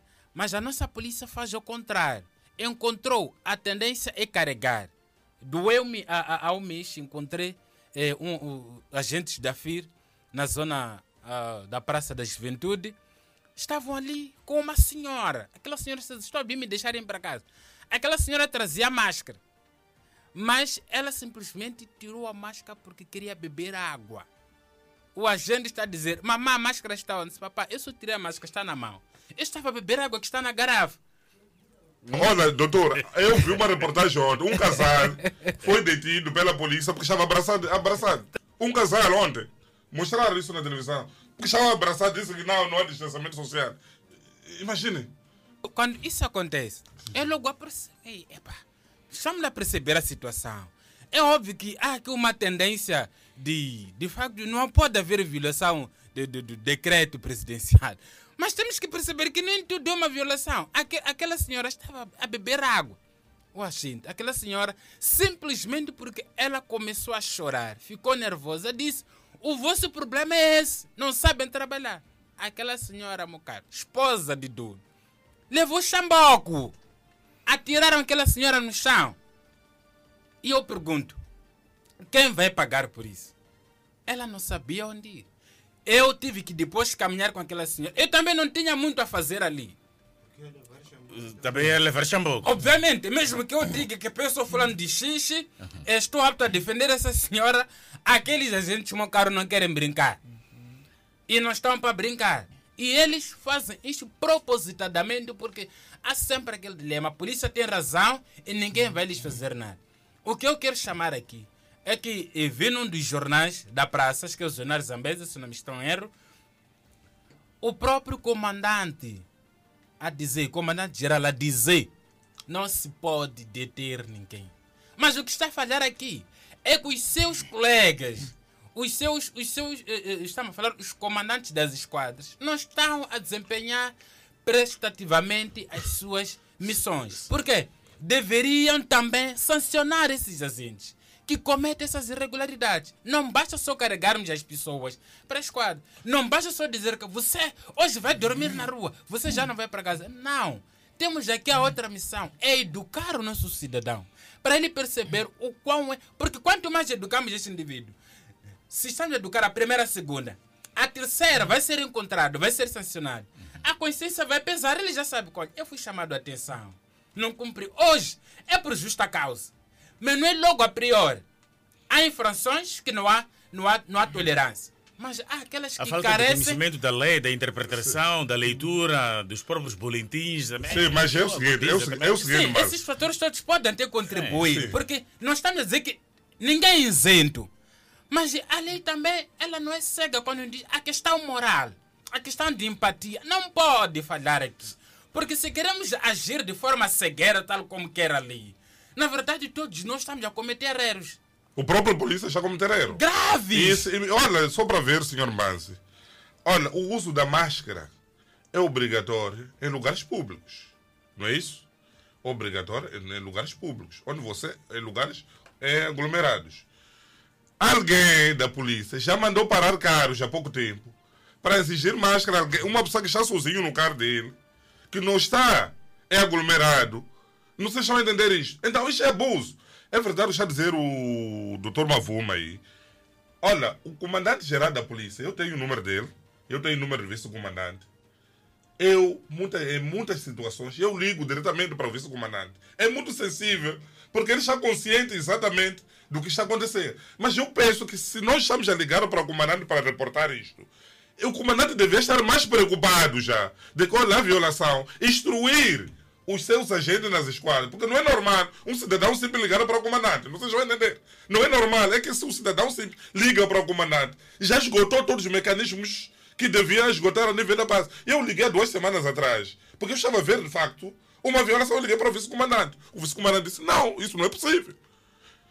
Ligou para o comandante lá, o comandante da província ligou para o comandante da esquadra. Olha, eu não dormi naquele dia. Era a chamada do comandante provincial, comandante da esquadra, comandante disto, porque eu fui tocar a bela lá em cima. Então, eu acho que as coisas não podiam funcionar assim. Nas esquadras, os próprios comandantes deviam ter essa consciência de que quando há violação da lei, é, deve- é, há, há- há mecanismos que eles devem observar.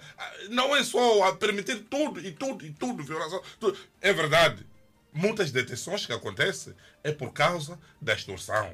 Nós que vivemos nos bairros, há barracas que até agora estão abertas. Eu tenho problema de apanhar bebida, eu agora. Se nós sairmos agora, não vamos apanhar bebida aqui na cidade porque tudo está fechado. Não é assim? Mas você vai nos bairros. Bairros não há falta. Temos, temos. Vai nos bairros. Mas talvez, vai. talvez como uma forma de, de, de poder propor, o que eu, eu, eu em particular tenho, tenho boa impressão do nosso atual comandante. Ele é uma pessoa que em algum momento ele nos transmite segurança, transmite eh, preocupação naquilo que é o ordenamento da nossa polícia. Vimos nós ah, há, há tempo, ah, há meses atrás, o que aconteceu na, por causa das nossas fronteiras. Ele foi agir, tomou medidas que, ao nosso olho, valeram a pena. Porque é preciso punir. Então, o que se pode propor aqui é a formação da nossa polícia. Um código de conduta. É, está a faltar. E a, sim, a para permitir com que haja também sanções para este agente que de alguma forma atropela os direitos do cidadão. Há aqui uma necessidade, então precisamos repensar. Por isso que eu dizia antes, desde a formação deste agente eh, eh, em Matalane, encontramos aqui lacunas. Porque para mim, em algum momento a formação falha. É óbvio que ainda no, nos 100 que vamos formar, 40% vão valer a pena, olhando para aquilo que é o nosso sistema atual. Mas o que acontece hoje não. Estamos perante os 100, só um é que talvez vale a pena. E na maioria das vezes, este que tende a agir corretamente é arrumado lá dentro porque vai atrapalhar a outra quadrilha, que para mim acabo chamando de quadrilha, porque isto não, não vamos chamar de polícia, enquanto estiver a atropelar aquilo que são os direitos humanos. Muito bem, então. É, é o seguinte, sim. Manzi. Olha, quando fala destes que saem de Matalano com fome para cometer irregularidades, é, há quatro anos atrás, quatro anos atrás, sim, há um grupo de pessoas que foram, esse grupo foi para Matalano. Esteve na formação, no último dia, foi declarado inapto, porque nem sabia escrever. Conheço essas pessoas, eu conheço. Tem nomes e tudo isto. E eu pergunto, como é que esses indivíduos entraram, foram na formação de polícia, formaram-se, ficaram aqueles nove meses na polícia, conhece toda a técnica da polícia, para no final dizer que ele é inapto, não sabe escrever. Não sei jamais entender isto. Então, dentro problema de- da corrupção Sim, na ah, nossa formação. ah. em todas as instituições públicas. Ah. Estamos esperando uma corrupção. Na, é mais uma vez situação de contratação. Tá bem, vou aí. O que eu queria dizer é que temos nesses. Olha, na polícia se se vasculhasse um por um para saber o nível, saber o nível acadêmico de cada um desses não estão entrando agora. Porque é verdade que lá de centro até tal para lá, a polícia entrava por até, era miliciano e ia para a polícia. Temos várias pessoas que saíram de miliciano para a polícia. Mas estamos a falar agora dessas informações novas. Há de ver que alguns diplomas não têm diplomas. Se têm diplomas, são falsos. Muitos estão lá porque não entendem as coisas. Muitos eram ladrões. Eu conheço um indivíduo de Matutuíne que foi condenado. E, sabe, isso é, é grave. hein? Foi condenado de, mais de cinco vezes por crime de furto. Mas agora é polícia. Hein? Então, então o, que, o que nós estamos a fazer? Ok, então? Fidalgo, ahm, como é que também olha para esta situação das detenções eh, da própria polícia? Há pessoas que ficam encarceradas um, dois, três dias sem, sem, ter, eh, sem ter sido apresentado ao juiz de instrução. Enquanto o Fidalgo fala, os ouvintes já estão livres de discarem para o nosso número 8564-712-627. Queremos eh, também a contribuição do nosso auditório. Vamos lá, Fidalgo. Exato. Bom, eh, de facto, aqui há problemas gravosos. Enquanto eh, a nossa polícia tenta eh, lutar contra a, a Covid, na verdade, o que estamos a ver é que está a aumentar os números de casos, porque eles vão eh, exato, aglomerando as pessoas nos Mahindras e, por conseguinte, nas próprias eh, eh, eh, exato, eh, eh, esquadras. Agora, há um problema aqui para ultrapassar isso. Eu não sei se atendemos os ouvintes, há muitas reações. Aguarda aí o teu feed de raciocínio. Ouvinte, linha, bom dia. Bom dia, Mano Banza. Bom dia, o nome, de onde é que me acompanha? Qual é o seu comentário? Estevão Simbeto. E, Mano Banza, queria saudar os comentadores de, de- da casa e sinto cumprimentado o Estevão do Simbeto.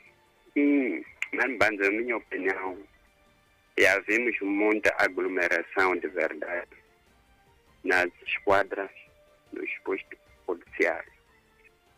E eu, por mim, devia o nosso comandante-geral da polícia, Bernardino Rafael, informar bem os homens dele que não se pode se aglomerar nas escolas, porque cada vez mais, eu acredito que cada vez mais os casos estão a subir por causa da aglomeração.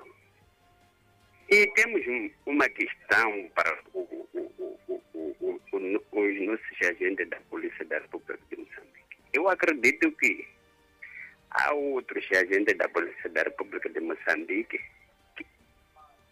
e são como eu, Estevão de Simbeto, que não tenho não, não, não, não, não, não tem inteligência como eu. Porque eu não, não estudei.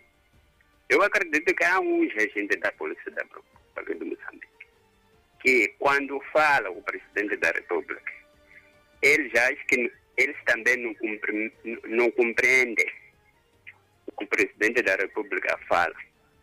Porque há as longas em coisa chaiba. Eu acredito que as agentes da Polícia da República de Moçambique, eles também não, não, não compreendem quando o presidente da República fala. Porque há outras coisas que nem você que fez nível que você susto do primário. Quando que atrapalha, já está tudo atropelar um agente da polícia. Que fala coisas que nem tem sentido, nem tem nada a ver com o que ele está falando. Já, nós pedimos o comandante-geral da Polícia de Moçambique informar bem os agentes da Polícia da República de Moçambique para cá. Nada. Ok, As coisas está falar, está tá, tá, tá a piorar. Ok, Estevão. Muito eh, mal. obrigado pela tua contribuição. Continuem ligando à rádio. Eh, Man- Manban, Sim, vamos lá, rapidamente, Estevão. Muita eh, gente espera. Sim. eu, eu, eu tenho uma ideia. A- Antigamente, e no tempo de Samora, se eu estou a ouvir dizer que quando haver coisas o chefe de quarteirão, o chefe de 10 casas, civilizava a população. E devia ser é, a mesma também, porque estamos no tempo de, de, de, de, de, de pandemia. E a andar na, na zona, andar a civilizar a população, talvez as coisas, talvez a população também vai compreender. É a minha ideia, mano Bando. Porque acho que o Obrigado. chefe do quarteirão não tem trabalho. Deveria ter trabalho para civilizar os- a população na Ideia zona. É válida. Obrigado. Ideia válida e um bom fim de semana. 856472-627. Temos eh, temas em debate. Ouvinte em linha, viva, bom dia. Bom dia, senhor Samuel Banzi. Bom dia, senhor doutor Ngoena aí, ao ilustre Fidago e o outro convidado. Pra- Aqui, Gelito Monteiro Tete. Eu primeiro quero aqui falar dos professores que foram contratados. Penso que aí não so- sombra de dúvida que exi- existiu ah, muita burocracia. Estamos a falar da corrupção. Então, a primeira coisa que tinham que condenar eh, aquelas pessoas que contrataram e procuraram ver como foi esse contrato para chegar a esse ponto. Porque aqui eu não vou dizer que, claro que os professores também são culpados, mas tem muitas das vezes isso que acontece. Porque eu já vi mesmo que acabava um bocado, eu estava a conversar com um dos professores, diz que em, em 2099, quando ele foi contratado, a contratação dele ficou mais de oito meses sem poder ganhar salário. Mas depois de ir para lá, ela foi percebendo que a contratação dele não era legal. Então acabou se entendendo e eles conseguiram, assumiram a culpa e enquadraram ele. Então é nessas condições aí que sempre as coisas não têm sido bem claras assim. Eh, na contratação, de, falamos não só de professor, de muitos outros agentes públicos, tem sido eh, sempre, eh, a corrupção tem, tem estado muito mais lá, é, nesse sentido. E vamos, falar, vamos aqui lamentar também do caso eh, que realmente falou-se, realmente falou-se ontem eh, na cidade da Beira, dos que foram eh, expulsos, de, estavam indo a, a exercer suas atividades à Belma da Estrada. E não podia ser daquela maneira. E a informação também que eu tenho aqui de que algumas pessoas estavam lá a exercer aquela atividade, tinham barracas lá, eh, não, não, eh, tinham licença, eles também, incluindo alvarás, tinham alvarás tinham alvarás. Eh, então, vêm hoje, tiram aquelas pessoas das ruas, tiram daquele sítio. Por que que não, não, não, quando eles foram requerer o alvará, até a licença, por que que naquele momento não proibiram de que não pode essa pessoa ter a licença é na estrada? Só hoje que estão a ver que a estrada, depois da pessoa fazer isso tudo. Então não podemos ser dessa maneira nesse país. Aquelas pessoas têm família, precisam de, de sustentar a sua família. Aquela é a fonte de, eh, fonte de renda para essas pessoas. Então, hoje estão desamparados, alguns, eh, digamos assim, eh, não estão a ser vistos como se fossem pessoas.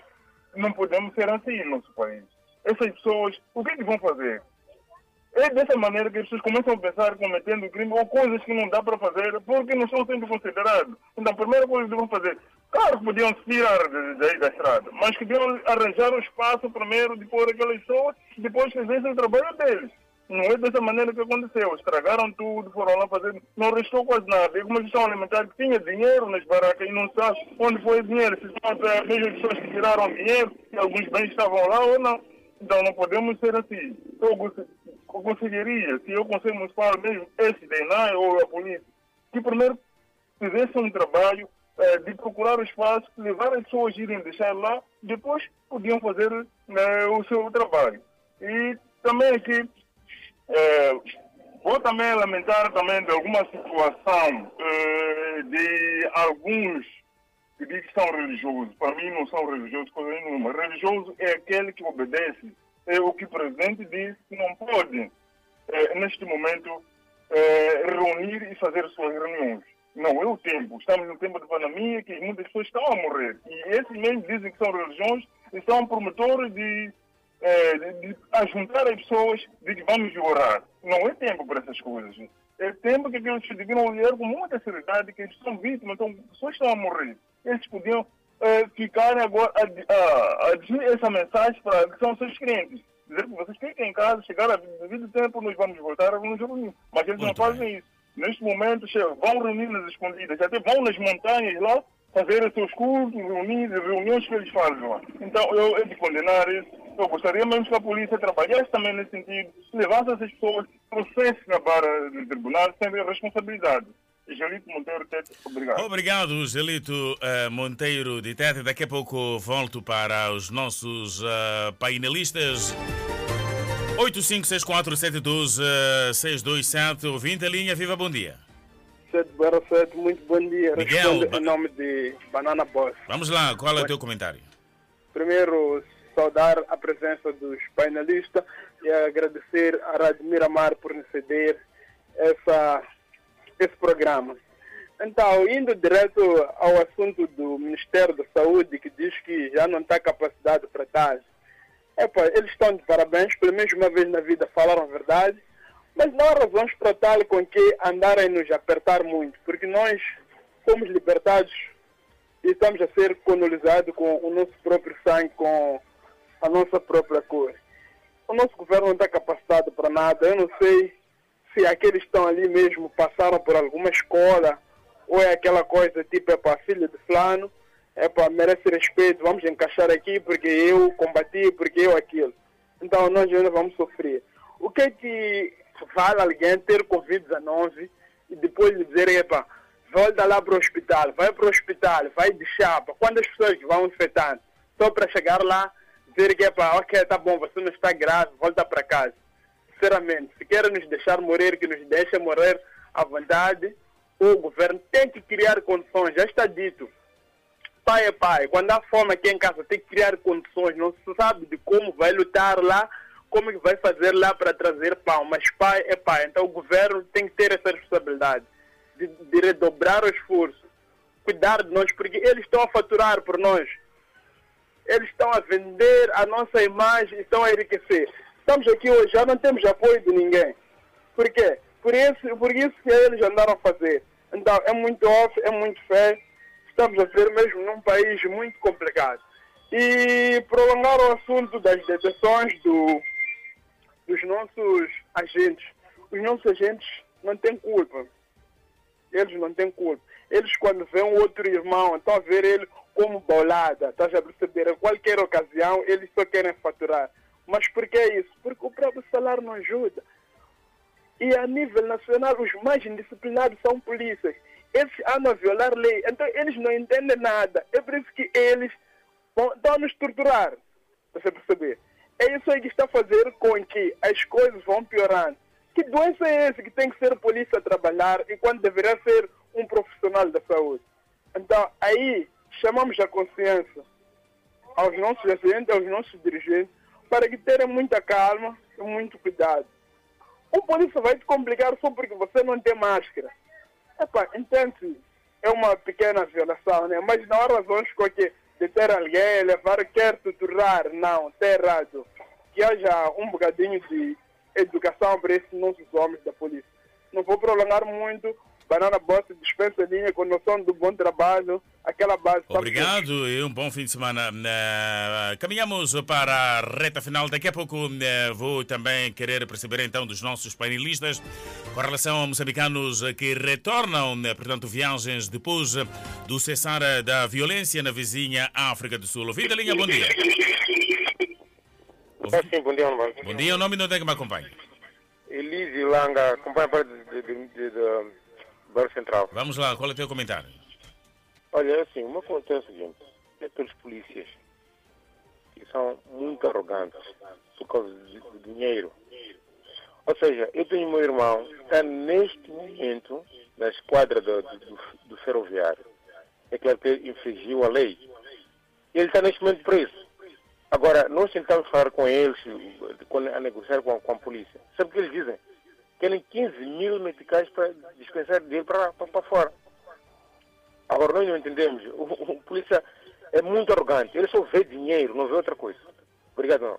Obrigado. Uh, doutor Governo, como jurista, uh, o que é que esta família tem que fazer? Epa, se precisam 15 mil, eles devem ligar para a unidade de corrupção neste momento. É a saída mais viável neste sábado, porque não há o Ministério de tudo está fechado ligar para a Gabinete Central de Combate à Corrupção ou para a Procuradora-Geral da República, reportar esta situação, uma linha do procurador depois pode entrar em contato nesse seu número. Eu vou procurar aqui a lista. Ok. Para ok. eu poder facilitar. A lista para facultar o Sim. número. Ou ligar para o comandante também. O comandante tem o número, o número disponível para então ligar e explicar isto. Ou procurar a forma de flagrar. Eu, há muita coisa para gravar de esferográficas, caneta, telefone, há muitos meios para gravar. É possível filmar essa gente da polícia fazer isto. E, e reportar isso, isto não é normal, porque se está detido por esta questão do, de estado de emergência, não é outra coisa. É estado de emergência. É que este devia estar numa situação ilegal, o que devia ter feito a gente. Era lavrar o auto, mandar o indivíduo ir embora, ou entregar o indivíduo logo de imediato ao juiz para o julgamento. Então, manter o indivíduo, porque violou o estado de emergência, está a manter em situações precárias, num lugar onde não está a desinfetar, num lugar onde entra muita gente nessas celas da polícia, onde pessoas fazem necessidade dela, dentro mesmo das celas, não há água para as celas. Isso é mais desumano que proteger a própria doença. Então, onde estamos então? Então, eu acho que o próprio presidente da República deve ouvir isto, o próprio comandante da polícia deve ouvir isto, o próprio ministro do interior, do interior deve ouvir isto, porque, olha, isto é desumano. Nós estamos a, estamos a brincar com coisas sérias para poder justificar violações e violações atrás de outra. Ok, eh, sociedade civil e partidos políticos debatem a presença na- e riscos eh, na proteção, portanto, dos direitos humanos. Daqui a pouco eh, vou para ti, doutor Eli. Vamos lá ouvir isso. Sociedade civil e partidos políticos de olhos postos na intervenção militar estrangeira no combate ao terrorismo em Cabo Delgado. Apesar de considerar positiva e oportuna, apontam alguns riscos, como o alastramento da violência em outras regiões. Uma das consequências que nós acreditamos que, vão, que vamos ter com a intervenção militar é, por exemplo, o alastramento ou a possibilidade do alastramento do conflito para outras províncias. É uma possibilidade que nós devemos ter consciente. A outra é o número crescente de deslocados. Claramente que isto vai, vai crescer à medida que os, os combates aumentarem, teremos muito mais deslocados e haverá necessidade de haver maior assistência humanitária. Destacam-se ainda os riscos associados à violação dos direitos humanos e à fraca colaboração das comunidades às estratégias do governo no teatro das operações. E a monitoria para nós é um fato, tal como disse, que vai ser extremamente difícil. São zonas de conflito, são zonas onde, eh, por questões de segurança, dificilmente veremos lá organizações da sociedade civil que cooperam nessas matérias para poder monitorar. Então, aí nós queremos trabalhar conjuntamente com o Ministério para já incorporar dentro das próprias estratégias esse elemento de garantir que haja salvaguarda de todos esses elementos. No encontro que visa analisar os desafios da presença ah, das forças estrangeiras em Cabo Delgado, a Comissão dos Direitos Humanos ah, defende que é preciso olhar para a questão ah, da vulnerabilidade das mulheres e também a raparigas que podem ser vítimas de abuso e também exploração sexual. E avança com algumas soluções, como a junção das forças nacionais dentro das forças militares estrangeiras. a criação de mecanismos acessíveis que possam ehm, servir de plataforma para a apresentação de queixas reclamações sobre a atuação das forças estrangeiras. Penso que esse mecanismo, plataforma, seria importante para tornar flexível a apresentação de queixas e, e- e outras atuações. Os partidos políticos com assento parlamentar na Assembleia da República acompanham o processo. A Frelimo defende que a lei-mãe estabelece um princípio de soberania tripartida. Isso significa que, ah, no que diz respeito à área de defesa e segurança, a Constituição da República de Moçambique ah, estabelece ah, um conjunto de competências ao Executivo, especialmente na figura do chefe de Estado. Arnam e MDM consideram que a presença das forças militares foi autorizada de forma unilateral. Se é de forma unilateral, sem respeito aos órgãos de soberania, sem respeito às normas do nosso ordenamento jurídico, que o Presidente da República faz esses acordos bilaterais, como é o caso com a Ruanda, significa que estas forças estarão em obediência às ordens do Presidente da República, o que não devia ser. Quando fomos informados que a, a partir das cimeiras da SADEC, que nós teríamos as forças da SADEC a atuar em Moçambique, quando se esperava essas forças, fomos surpreendidos com a entrada de forças ruandesas. O que está a acontecer é que há um monólogo dentro da governação do presidente Nussi, que acredita que este país é uma propriedade privada e, por causa disto, faz a governação unilateral. A mesa redonda de um dia que reuniu sociedade civil e partidos políticos acontece dias depois do anúncio do Presidente da República da chegada das forças ruandesas ao país, que vão reforçar o contingente militar para o combate do terrorismo em Cabo Delgado. Aí está então, 11 horas e 48 minutos. Daqui a 12 minutos temos eh, casos. Temos o Cidade Alerta no nosso primeiro simultâneo do dia com a TV Miramara. Eh, comentários, eh, não sei se começo por si, Fidalgo, vamos lá. Exato. Com relação a este assunto, eu penso que algumas das palavras que foram aí ditas são de facto dignas de serem levadas em consideração a priori. se formos a ver a questão de Cabo Delgado, assim como todos os conflitos uh, que temos assistido uh, envolvem uma certa causa, há uma certa causa por detrás disso. E são essas causas que devem ser aferidas de modo a resolvermos uh, uh, efetivamente um certo uh, conflito.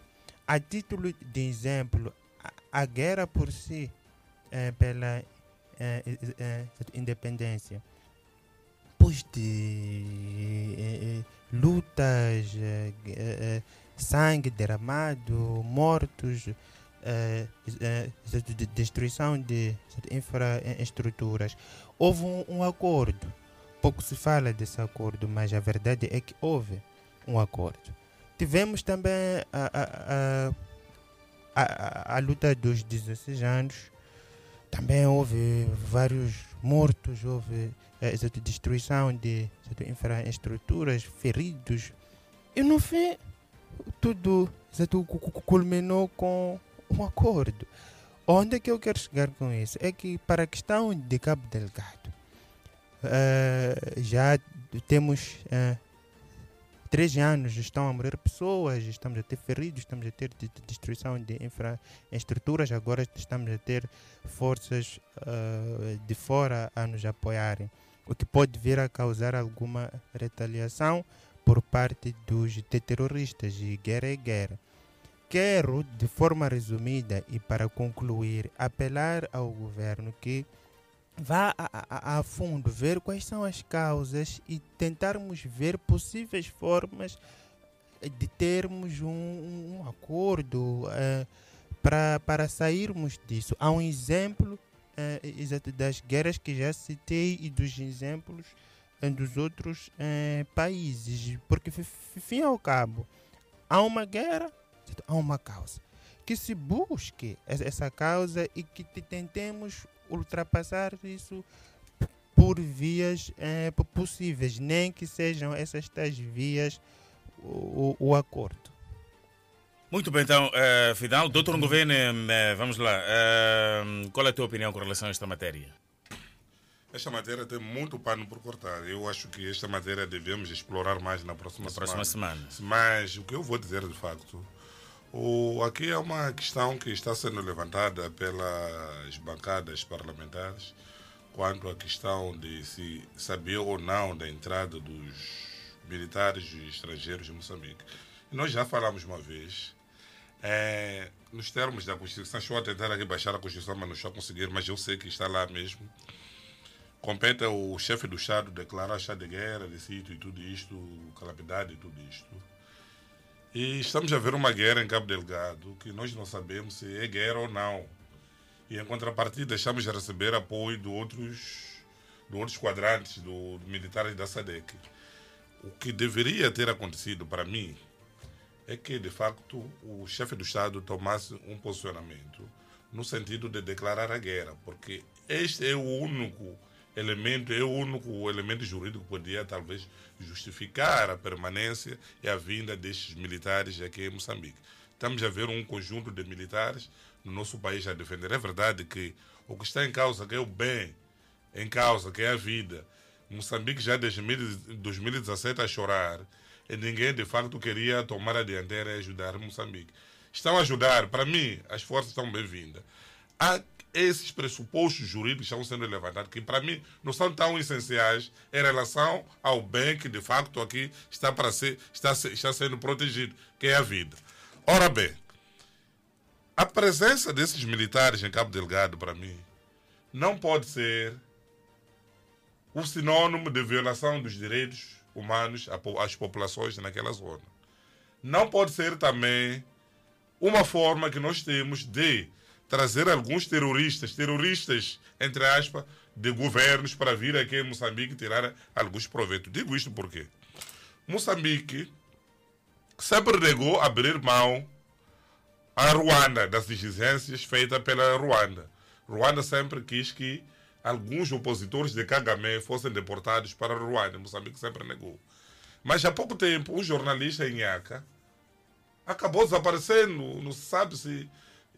Mas, segundo os órgãos de informação, é que acabou desaparecendo de Inhaca para e deportado para. Como chama isto? Para Ruanda. E temos algumas mortes estranhas aqui no país de alguns ruandeses que não se sabe de facto. E alguns julgamentos até eles acabaram se acusando, que não se sabe de onde aparece. Então, este contingente ruandês que está aqui em Moçambique, que temos também contingente policial, que eu não sei qual é a essência desse esse contingente policial que está aqui, não vem aqui para perseguir alguns cidadãos ruandeses que estão aqui dentro. Aproveitar-se dessa missão que está-se a fazer militar para poder perseguir o cidadão ruandeses que estão contra o Kagame. Mas também queremos que haja uma, uma comunicação exata, porque o que eu vi ontem na televisão é que já há desarticulação entre eles. Ruanda apareceu no país dele, um alto dirigente militar, a dizer que não, nós já batemos 15 terroristas. Ontem nós ouvimos um comando moçambicano dizer que não, aqueles terroristas não foram abatidos no âmbito só de, de Ruanês. É uma força conjunta que está a travar aquele caso e está a matar aquilo. Então, para dizer que aqui já está a começar a haver uma desarticulação no comando dessas forças. Porque o Ruandês está a dizer que abateu. E a nossa força, o nosso general está a dizer que não. É, está a dizer que não. Este é um ato conjunto. E também corremos risco de os ruandeses aqui abater cidadão simples, cidadão simples, e depois aparecer que abateu o terrorista. Então, aqui deve haver um controle exato, deve haver uma articulação entre as forças e deve-se okay. respeitar os princípios internacionais, os princípios voluntários de segurança, que são os princípios básicos que norteiam todas as guerras. Porque vamos ter um colapso em Cabo Delgado e vamos ter aqui pessoas que estão aqui que estão a defender o país, quando depois nós vamos ter que pagar uma fatura grande. Ok. Obrigado, doutor Governo, e um bom fim de semana. Vamos lá, uh, em jeito de últimas eh, considerações, como é que olha também para esta situação? Bom, uh, primeiro há que lamentar e, e, olhar aqui para algumas questões que o doutor Governo foi, foi levantando. Vou começar pela parte da, da informação, a partilha de informação, a saída de informação, que primeiro deveria ser articulada informação que primeiro deveria ser o, o governo moçambicano a partilhar com os seus concidadãos para que pudessem ficar a par dos acontecimentos em Cabo Delgado. Quando diz que estamos aqui perante uma falta de comunicação, de fato não há comunicação porque a esta questão de, de, de, de querer tirar o, o, o, como, é que, como é que se diz oportunidade dessa informação, todo, todo, todos os países vão querer eh, primeiro dar aquilo que é a sua bandeira. A Ruanda saiu a dar informação de forma transparente, segundo o trabalho que eles estão a fazer. Explicaram de forma detalhada. É um governo organizado isso. Está a dizer ao seu povo: fomos a Moçambique, a nossa missão é esta, o que estamos a fazer é isto. E nós temos militares em Cabo Delgado. O que é que estão a fazer? Como é que estão a fazer? o que é que já foi feito? O que Eu é que tal está a informe falhar? que o Fidalgo já avançava que o chefe do Estado tem que Exatamente. constantemente Então, dar informações. mas para mim, isto, para um Estado como o nosso, um Estado aparentemente não normal, isto é normal, dentro do nosso Estado. Porque estamos habituados a não receber informações que outrora são chamadas informações de Estás a rir ao doutor governo? são é. informações que são confundidas como informações do Estado. Ok. Porque agora vejamos, Ruanda está a explicar os acontecimentos. Nós não estamos a dizer que eh, esta informação, eh, a forma como ela está sendo dada, para mim não está errada. Ruanda, por, por outra, está a nos dizer que estão a trabalhar. Então, esse indivíduo que depois vem diz: olha, não, não foram 14, até porque aqueles nós é que combatemos. Por que você não disse antes? Escondeu essa informação por quê? Há esse, há esse descontentamento por causa também da entrada de- de- dos, dos militares por parte dos partidos políticos, a sociedade civil. Na verdade, para mim, é toda ela justa. Não estamos a dizer que a prioridade. Eu até posso, até falo mais por causa, ex- excep- exceptuando a Ruanda, porque Ruanda entrou antes do processo da, dessa DC entrar em, em- em- em- em execução. Ruanda, quando entrou, houve aqui muitas questões. Como é que se age, eh, como é que se concebe a entrada de militares numa situação em que o próprio o, o governo não está a dizer nada? Logo, significa que tinha que se agir. Então, contudo, resta-me a me dizer que estão de parabéns o que estão a trabalhar. Enquanto puderem partilhar conosco as informações, melhor ainda. Muito obrigado. Obrigado e um bom fim de semana. Fidalgo, é um bom fim de semana para si. Já estamos Bom mesmo em de cima da semana. hora. Bom final de semana. Estamos já com 11 horas e 59 minutos e meio. Está tudo dito. Falamos hoje, eh, portanto, eh, de professores expulsos do aparelho do Estado eh, no Niassa. Ministra do setor reage à contratação ilegal de professores. Misão já não faz rastreio da rede de contactos de pessoas infectadas pela Covid-19. Fica os abraços eh, de mim, Samuel Banz. Eu volto na próxima segunda-feira. Pontualmente às 8 horas, agora entregamos a emissão à TV Miramar para Cidade Alerta. Tchau, tchau, bom fim de semana.